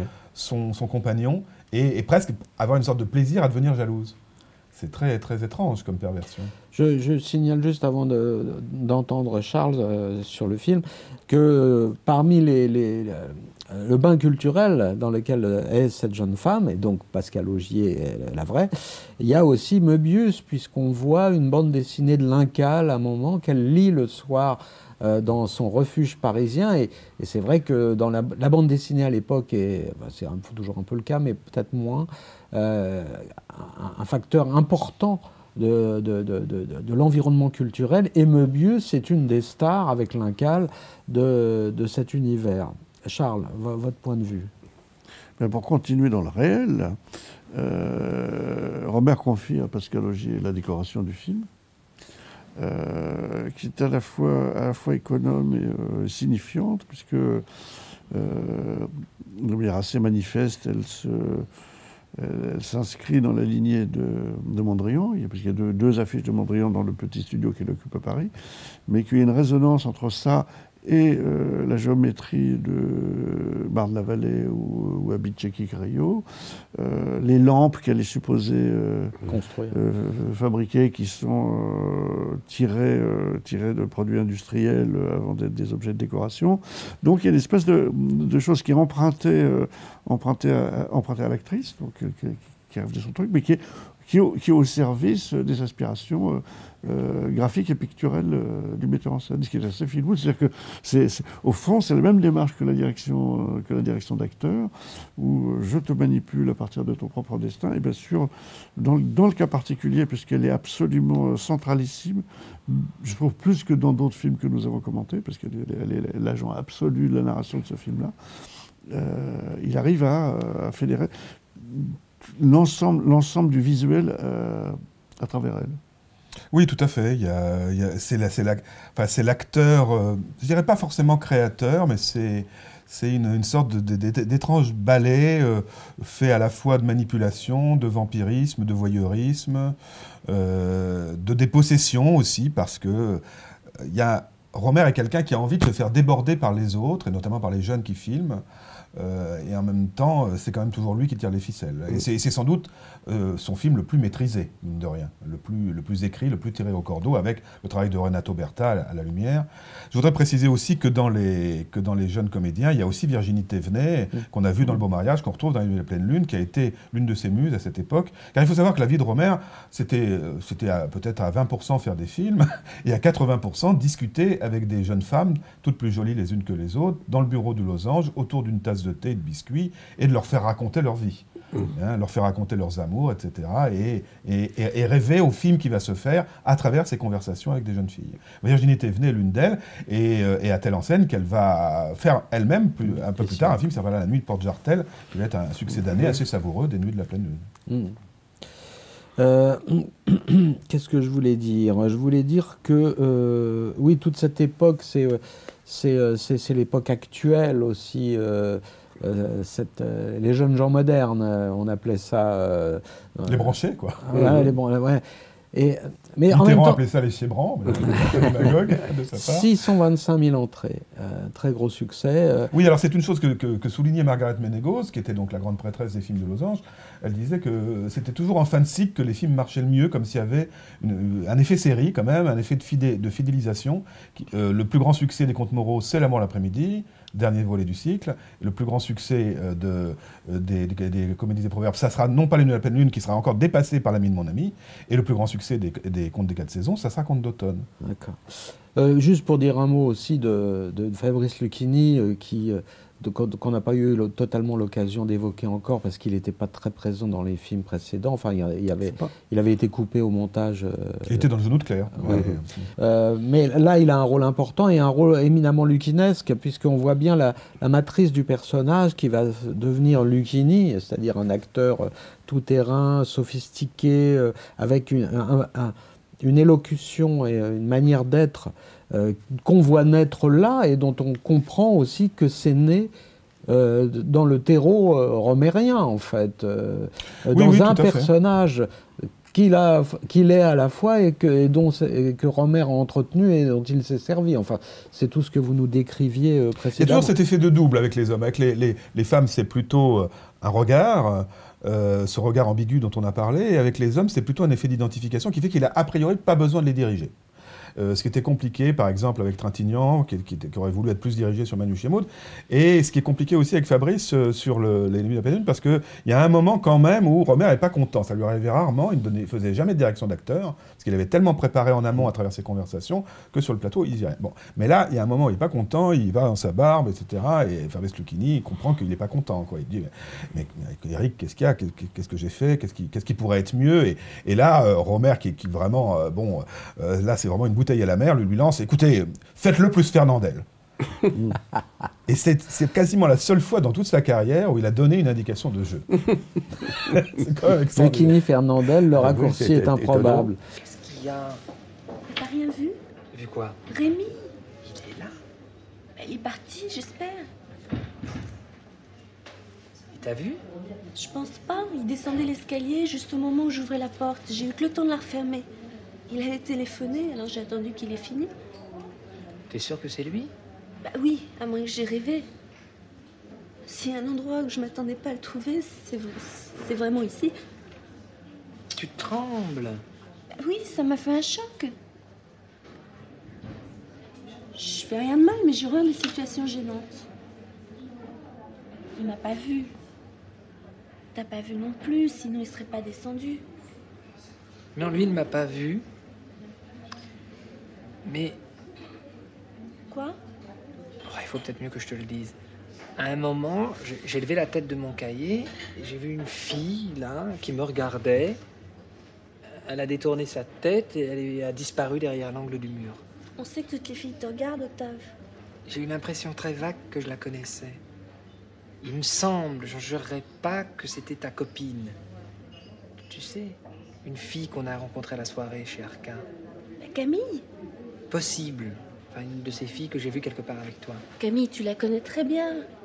Bon, écoutez, je vous propose de passer, à moins que vous, quelqu'un souhaite euh, rajouter quelque chose, il y aurait beaucoup de choses à dire sans doute, mais il faut parler du rayon vert en 1986, euh, que Charles peut-être euh, va nous résumer euh, rapidement, à que le temps vienne où les cœurs s'éprennent.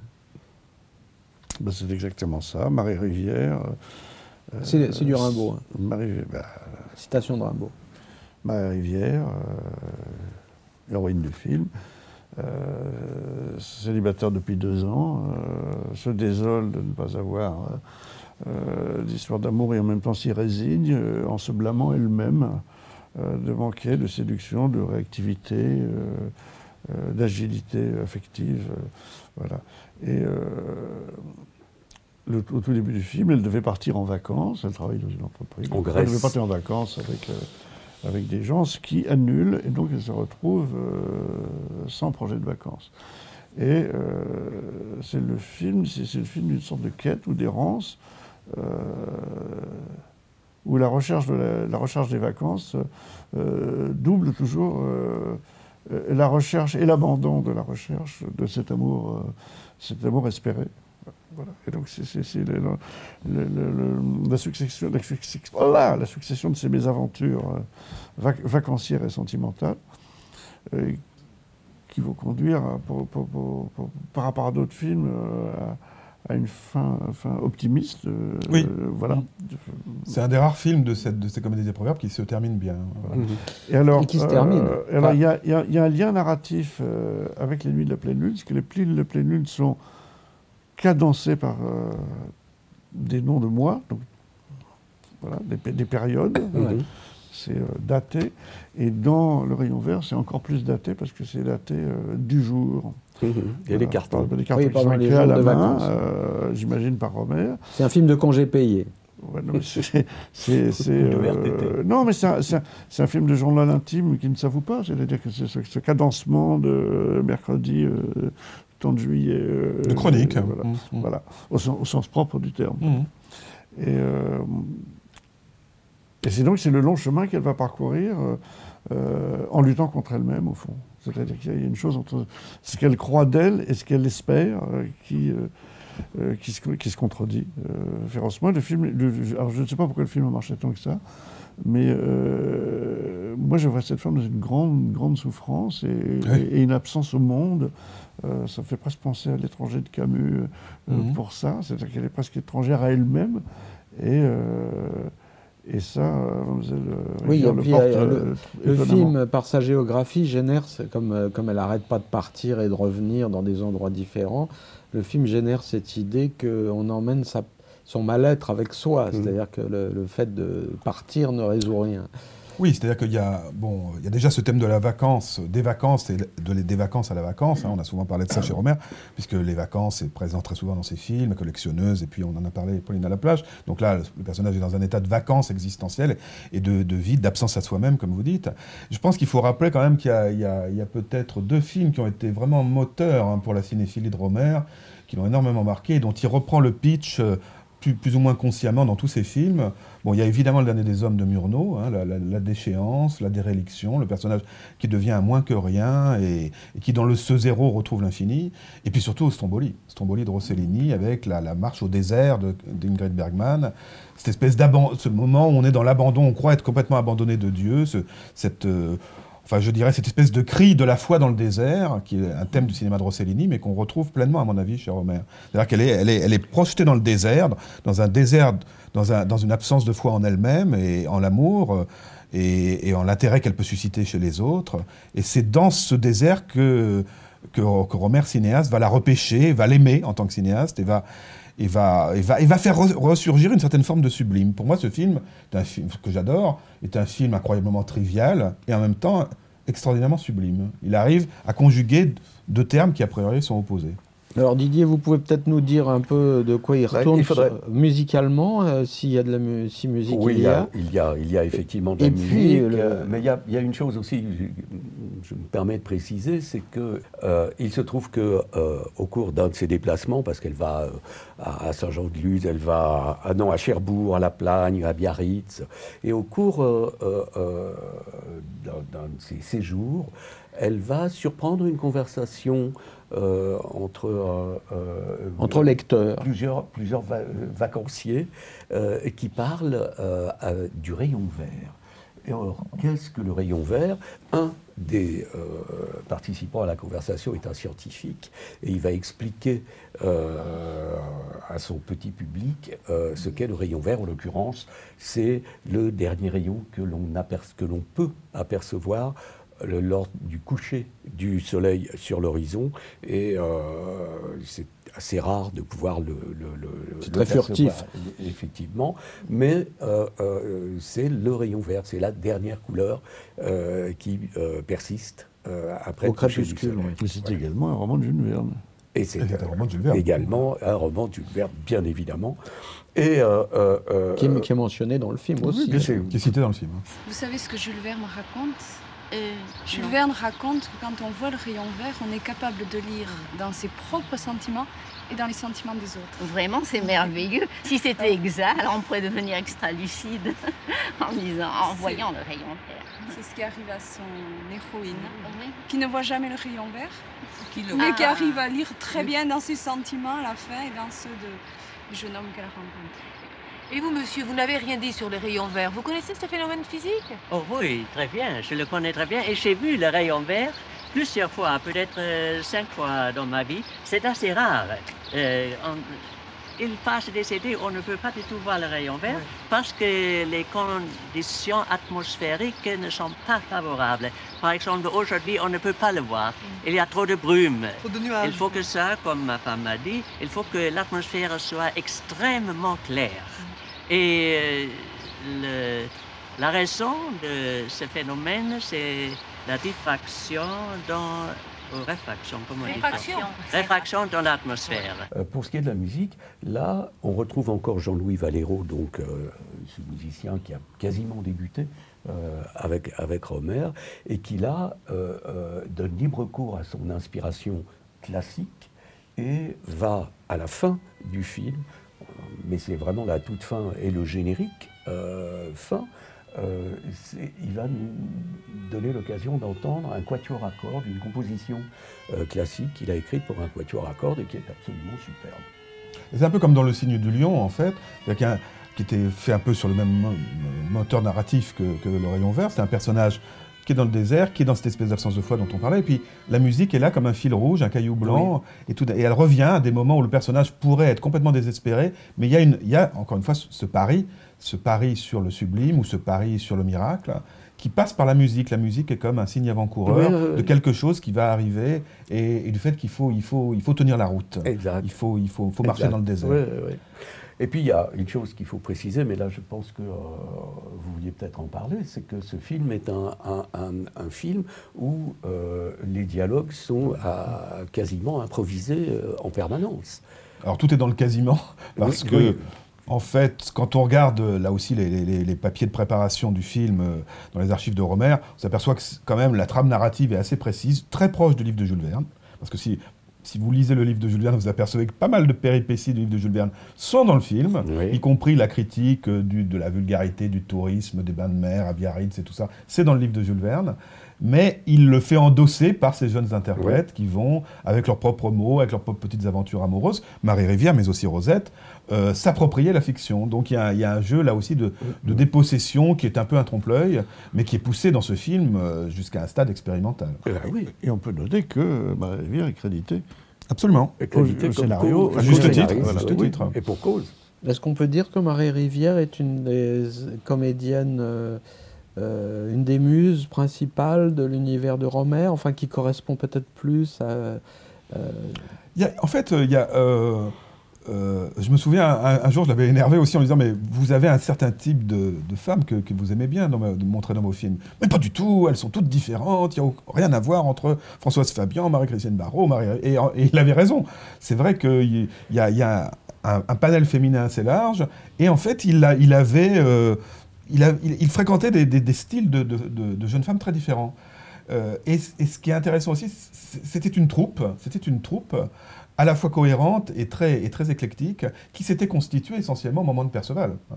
Au moment de Perceval, qui rencontre Marie Rivière, qui rencontre Anne, Anne Lormery, qui rencontre Rosette. En- euh, Perceval est un peu aussi Catherine de Alban, la marquise d'Or, enfin toute cette période un peu laboratoire des années, de la fin des années 70.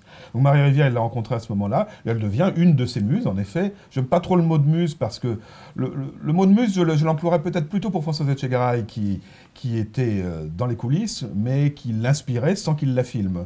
Euh, Marie Rivière, euh, c'est à la fois un modèle euh, et, un double, parce que finalement, qu'est-ce qu'il raconte encore une fois dans le rayon vert? C'est sa propre histoire. Même s'il se projette dans des personnages féminins, c'est toujours des éléments de sa jeunesse, de la solitude amoureuse qu'il a pu vivre, de, ses rêves, de, ses rêves amoureux, qui, sont. Enfin, c'est- au fond, le cinéma de Romer ne fait que décliner éternellement cet état du, du- jeune homme Romer euh, rêvant à, de manière assez romanesque, en fait, cette idée de la rêverie romanesque, qui est quelque chose qu'il euh, qu'il projette dans ses personnages féminins. Tu veux qu'on aille à la mer demain? Faire de la voile. Euh, de la voile, euh, je veux bien aller à la mer, mais je peux pas faire de la voile parce que j'ai mal au cœur. T'as mal au- mal au cœur maintenant Alors de- toi, t'es pas du signe des poissons? Non, je suis capricorne. T'es capricorne? Ouais. Tu connais en signe Un petit peu, oui. J'ai un petit peu d'astrologie. Gérard, il est capricorne aussi, comme moi. Ouais, ouais. Ouais. Qu'est-ce que ça veut dire? Un capricorne? Bah tu sais, le symbole de la petite chèvre qui gravit la montagne et qui va le plus haut possible. Mais généralement, il y va seul. C'est un peu toi, ça. Tu trouves pas? Ouais, ça peut être... Ouais, ça peut être moi.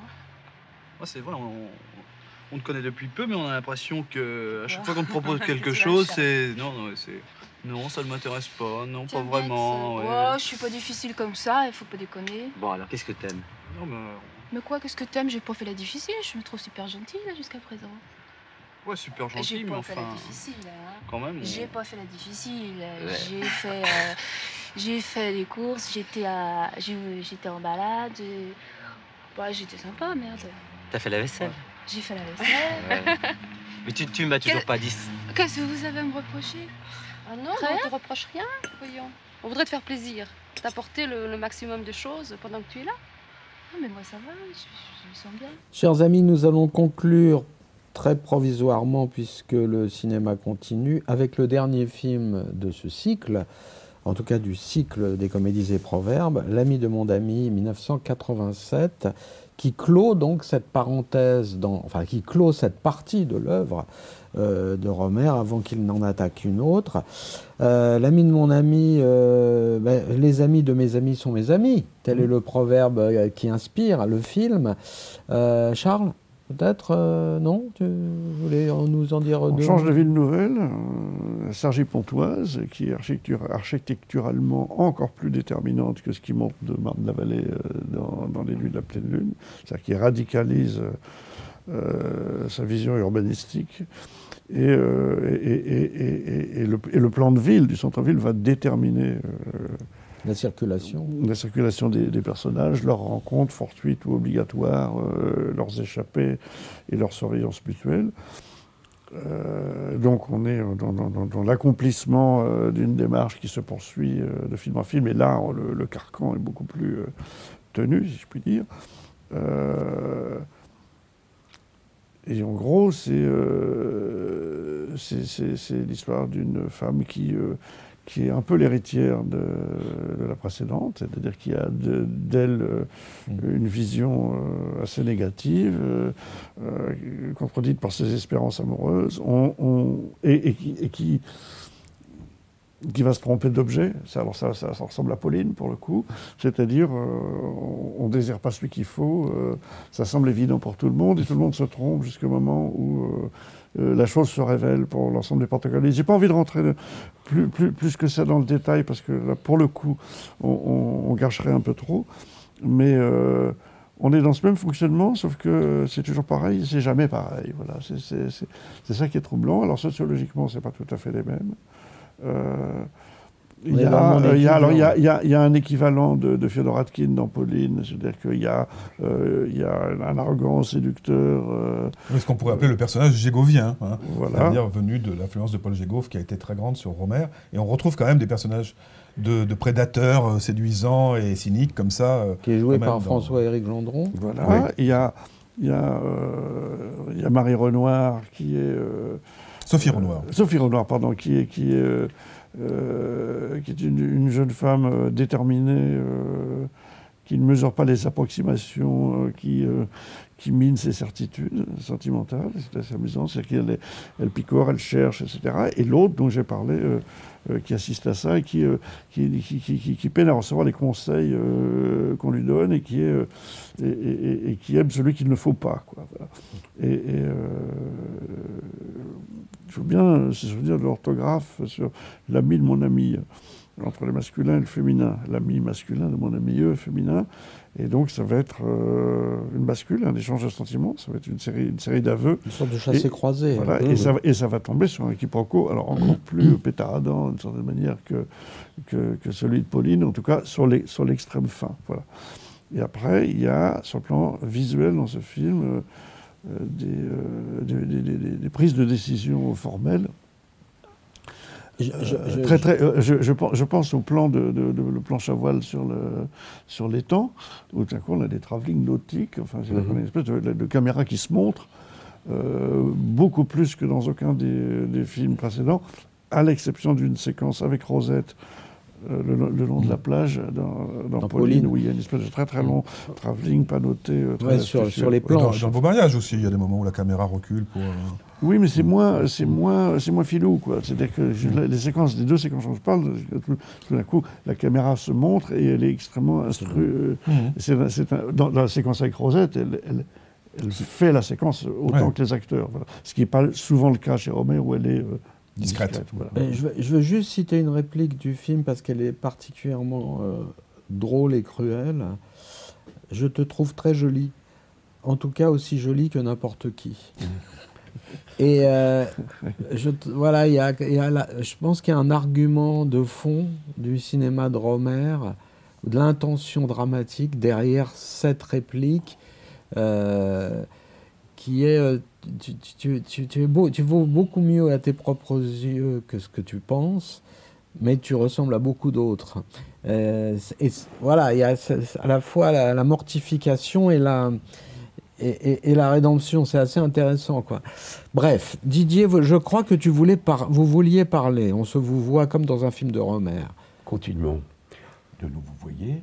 Euh, là, en l'occurrence, euh, on retrouve encore Jean-Louis Valero euh, à la baguette, qui signe une musique qui, répétons-nous, n'est pas là pour souligner les ambiances, mais qui marque parfois juste l'ambiance musicale à laquelle les personnages ont droit.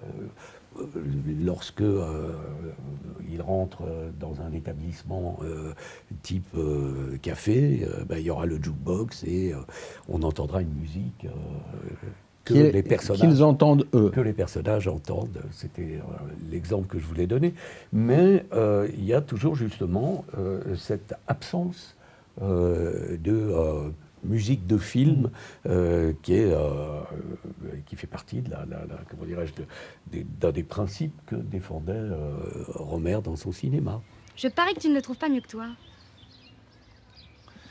J'aime mieux être moi que lui, oui. oui. Quelle prétention Si tu le préfères, va avec lui. Mais c'est pas une raison, écoute. Il voudrait pas de toi? Eh ben, il manquerait plus que ça. Quand on voit ce qu'il ramasse. C'est pas parce que je le trouve beau que je veux de lui. Ça n'a rien à voir. Et puis j'ai horreur de ce genre de mec qui attend qu'on lui tombe dans les bras. Sans faire le moindre effort, comme si ça allait de soi. En somme, c'est parce qu'il ne te fait pas la cour, quoi. Possible. Il a bien senti que j'étais pas comme toutes ces filles, qui pâlissent dès qu'elles le voient. Et le regardent les yeux ronds. Tu crois qu'il y en a tellement? En tout cas, moi, j'en connais une qui se meurt d'amour pour lui. Et elle est très jolie. Et il ne veut pas d'elle Elle n'en sait rien, elle n'a pas essayé. Bah qu'elle essaye. Puisque d'après toi, il les veut toutes. Mais elle existe vraiment, cette fille? Oui. Mais ce n'est pas Blanche. Elle l'écoute, elle l'écoute pas, elle l'écoute pas. Est-ce que vous, vous avez la sensation que c'est une fin de cycle, ce film? Enfin, est-ce qu'il est... C'est toujours facile de dire ça a posteriori, mais est-ce que Romer a fait ce film en sachant que c'était le dernier? Est-ce qu'il y avait une fatigue chez lui de cette mécanique, si j'ose dire, enfin en tout cas de ce- cet, univers Euh, comment, on ana- comment on peut analyser ce dernier film qui clôt quasiment le septennat de François Mitterrand? La chose politique, le moment politique est une coïncidence ou pas d'ailleurs. En tout cas, c'est une période du temps de la France. Bah, c'est paradoxal l'ami de mon ami parce qu'on aurait pu penser. Bon, Les Nuits de la pleine lune euh, a été un succès et ça lui a fait peur. Ça lui a fait peur parce que c'était un film fait avec des moyens, qui a bien marché et tout d'un coup il s'est senti enfermé et il a dit à ce moment-là à François Etchegaray il faut qu'on parte ailleurs. Il a quitté le losange d'une certaine manière. Il a créé la compagnie Eric Romer qui lui permettait de faire des films autrement, plus librement, tout en restant à l'intérieur de losange. Et à partir de ce moment-là, il va faire Le Rayon Vert, mais aussi René plus tard, Renate et Mirabel, des films donc li- improvi- en, en partie improvisés, li- plus libres, etc. Et donc là, bizarrement, il revient à une forme plus close, plus figée, plus, euh, plus, euh, plus léchée, avec, euh, avec l'ami de mon ami, où il y a une grosse équipe, où il y a, y a, y a- y a- plus que d'habitude, où il est un peu gêné aux entournures, je pense, par ce retour à un cinéma plus professionnel. Peut-être que le, film a quelque chose d'un peu plus froid qui, qui se ressent de, cette, de ce tournage, de, cette, de ce rétropédalage de Romer par rapport à, à sa- à son, son fantasme de liberté. Euh, et en même temps, c'est aussi le, sujet du film. C'est-à-dire que tous ces personnages sont un peu prisonniers d'un labyrinthe, d'une sorte d'utopie un peu creuse, euh, et d'une certaine image qu'ils ont d'eux-mêmes, et notamment de, l'objet d'amour. euh, et que, la, réalité, du cinéma va, venir se cogner à leur idéal. Donc c'est- un sujet qui finalement nous renvoie à la marquise d'eau pour le coup. hein, le- la, jeune femme qui a une certaine id- idée d'elle-même, une certaine idée euh, de l'idéal chevaleresque et de l'homme qu'elle a envie de rencontrer. Et puis euh, il y a une réalité triviale qui vient s'imposer à elle. Le- le- le- je dirais que cette... euh, Comment dire, cette opposition du trivial et du sublime dont on parlait au sujet du rayon vert, c'est un thème de- vraiment important de Romer, le trivial, le banal, le moche même. hein. Euh, on voit ça dans le conte d'hiver. Il aime filmer euh, la banalité dans ce qu'elle a de, plus, euh, parfois de plus déceptif, sinon d'ennuyeux. Et puis tout d'un coup, il y a une, étincelle du sublime qui vient racheter tout ça. À mon avis, ça marche merveilleusement dans le rayon vert. Dans, le, l'ami de mon ami, ce, contraste est plus, plus grinçant, plus dissonant. C'est un film, c'est un film qui est pas confortable, et c'est peut-être ça qui le rend intéressant. Je constate euh, que les, auprès de jeunes cinéphiles qui aiment Romer, et Dieu sait qu'il y en a de plus en plus, euh, c'est un film qui est devenu culte. Alors que moi, je me souviens à l'époque, je l'avais pas aimé. Je m'étais dit, oh là là, c'est, un peu du sous Sacha Guitry, à côté quadrille, comme ça, le jeu des couples. Oui, bon. Ça s'appelait d'ailleurs au départ Les Quatre Coins. Et je n'étais pas convaincu par le film. Et je m'aperçois que ce film, à cause de son côté peut-être un peu kitsch, et même un peu foireux, enfin un peu foireux, disons, un peu, un peu raté, hein, euh, c'est un film à la fois parfait, et ra- parfait parce qu'il nous met, il met en scène un, un monde parfait, hein, une sorte d'utopie parfaite qui est celle de ces villes nouvelles, dans lesquelles on n'a vraiment pas du tout envie de vivre. Et puis du, du coup, le film est un peu raté, mais en même temps, ce, ce ratage euh, a, a une postérité et vaut au film un statut à part. Je vais en Dordogne chez mes grands-parents. J'irai peut-être faire un tour dans les Pyrénées. À moins que ce ne soit dans les Alpes. Et il viendra te rejoindre Qui Fabien Parle pas de malheur. Tu m'as cru? Quoi, tu pars pas? Mais si. Bon, je sais pas, vous partez ensemble. Je t'adore. Tu me crois toujours Ouais. Mais j'ai pas envie de te mentir à toi. Tu sais, les autres, que ce soit mes parents ou Fabien, ils me soupçonnent toujours de mentir. Alors je un tour de bras. Charles? Non, non, je n'ai rien ajouté, sauf que peut-être que euh, aussi, euh, comme dans le genou de Claire, les deux euh, rôles masculins sont joués par des acteurs expérimentés, Oui. euh, face à des jeunes femmes qui le sont moins. Euh, Éric Viellard et euh, François-Éric Gendron. Gendron. Euh, alors est-ce que, est que ça, ça n'accentue pas aussi le, le hiatus, c'est-à-dire les différences de code de jeu qu'il y a entre, Oui. entre les jeunes femmes et les, Oui, et oui, les oui. messieurs qui... qui si on rapporte Gendron à Atkin, on s'aperçoit que le débit est plus rapide, est plus serré, plus tenu. Je veux dire, ça, crée- ça crée des effets de contraste. Et c'est vrai qu'il y, a une- il y a une sorte d'instabilité dans l'interprétation. Je crois qu'Emmanuel Chollet a été beaucoup plus malheureuse sur le tournage que, que Marie Rivière. Donc euh, à chaque fois, il creuse l'écart, finalement, entre le trivial et le sublime, mais aussi entre l'amateur et le professionnel.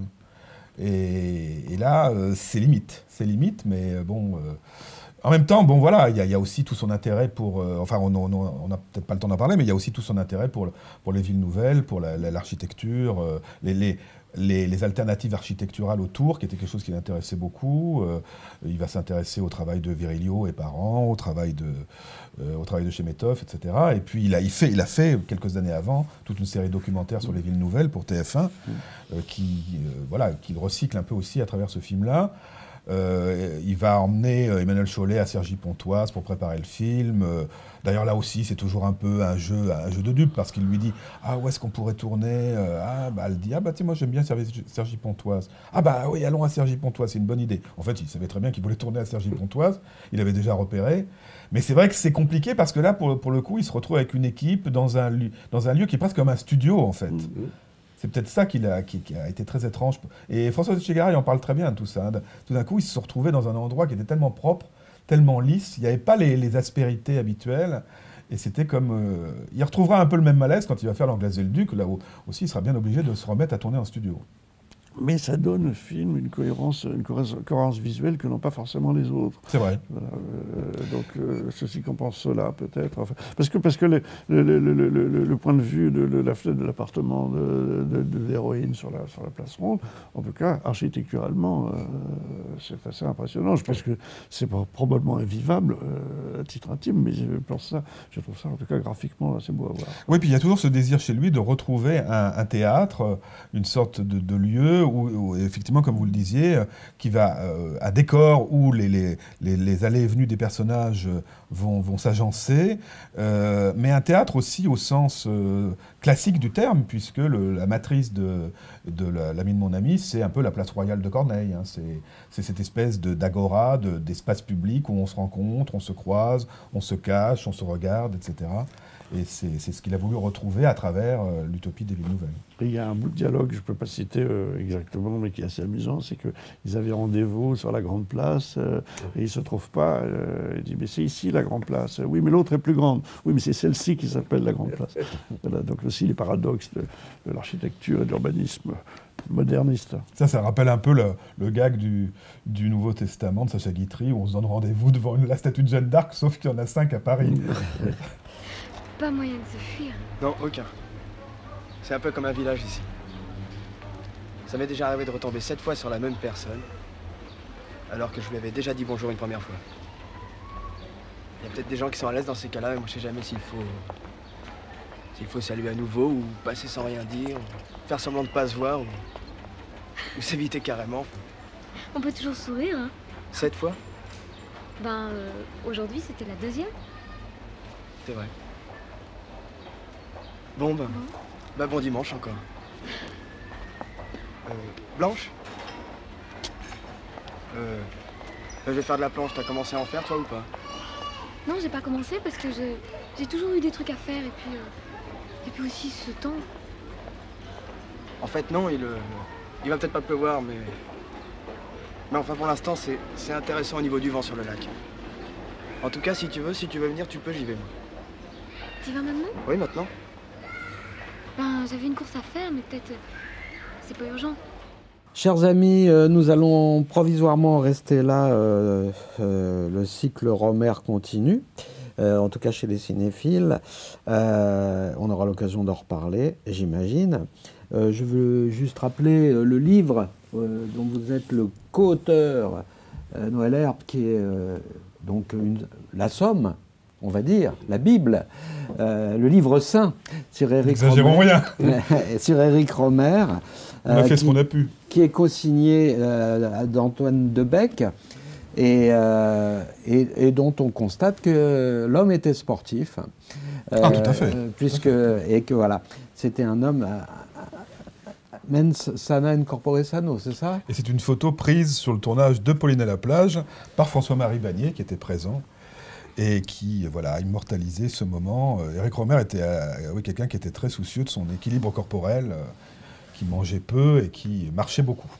Eh bien, si on veut en savoir un peu plus long à la suite de ce salon spécial Romer, on se penche sur ce- cet ouvrage. Merci d'être venu nous rendre visite et de nous avoir éclairés. Merci à vous. Euh, même si certains esprits ici étaient un peu obscurs. En tout cas, on en saura plus. On en sait plus maintenant. Et euh, il y aura d'autres salons, il y aura d'autres films, il y aura toujours du cinéma. Merci, à bientôt.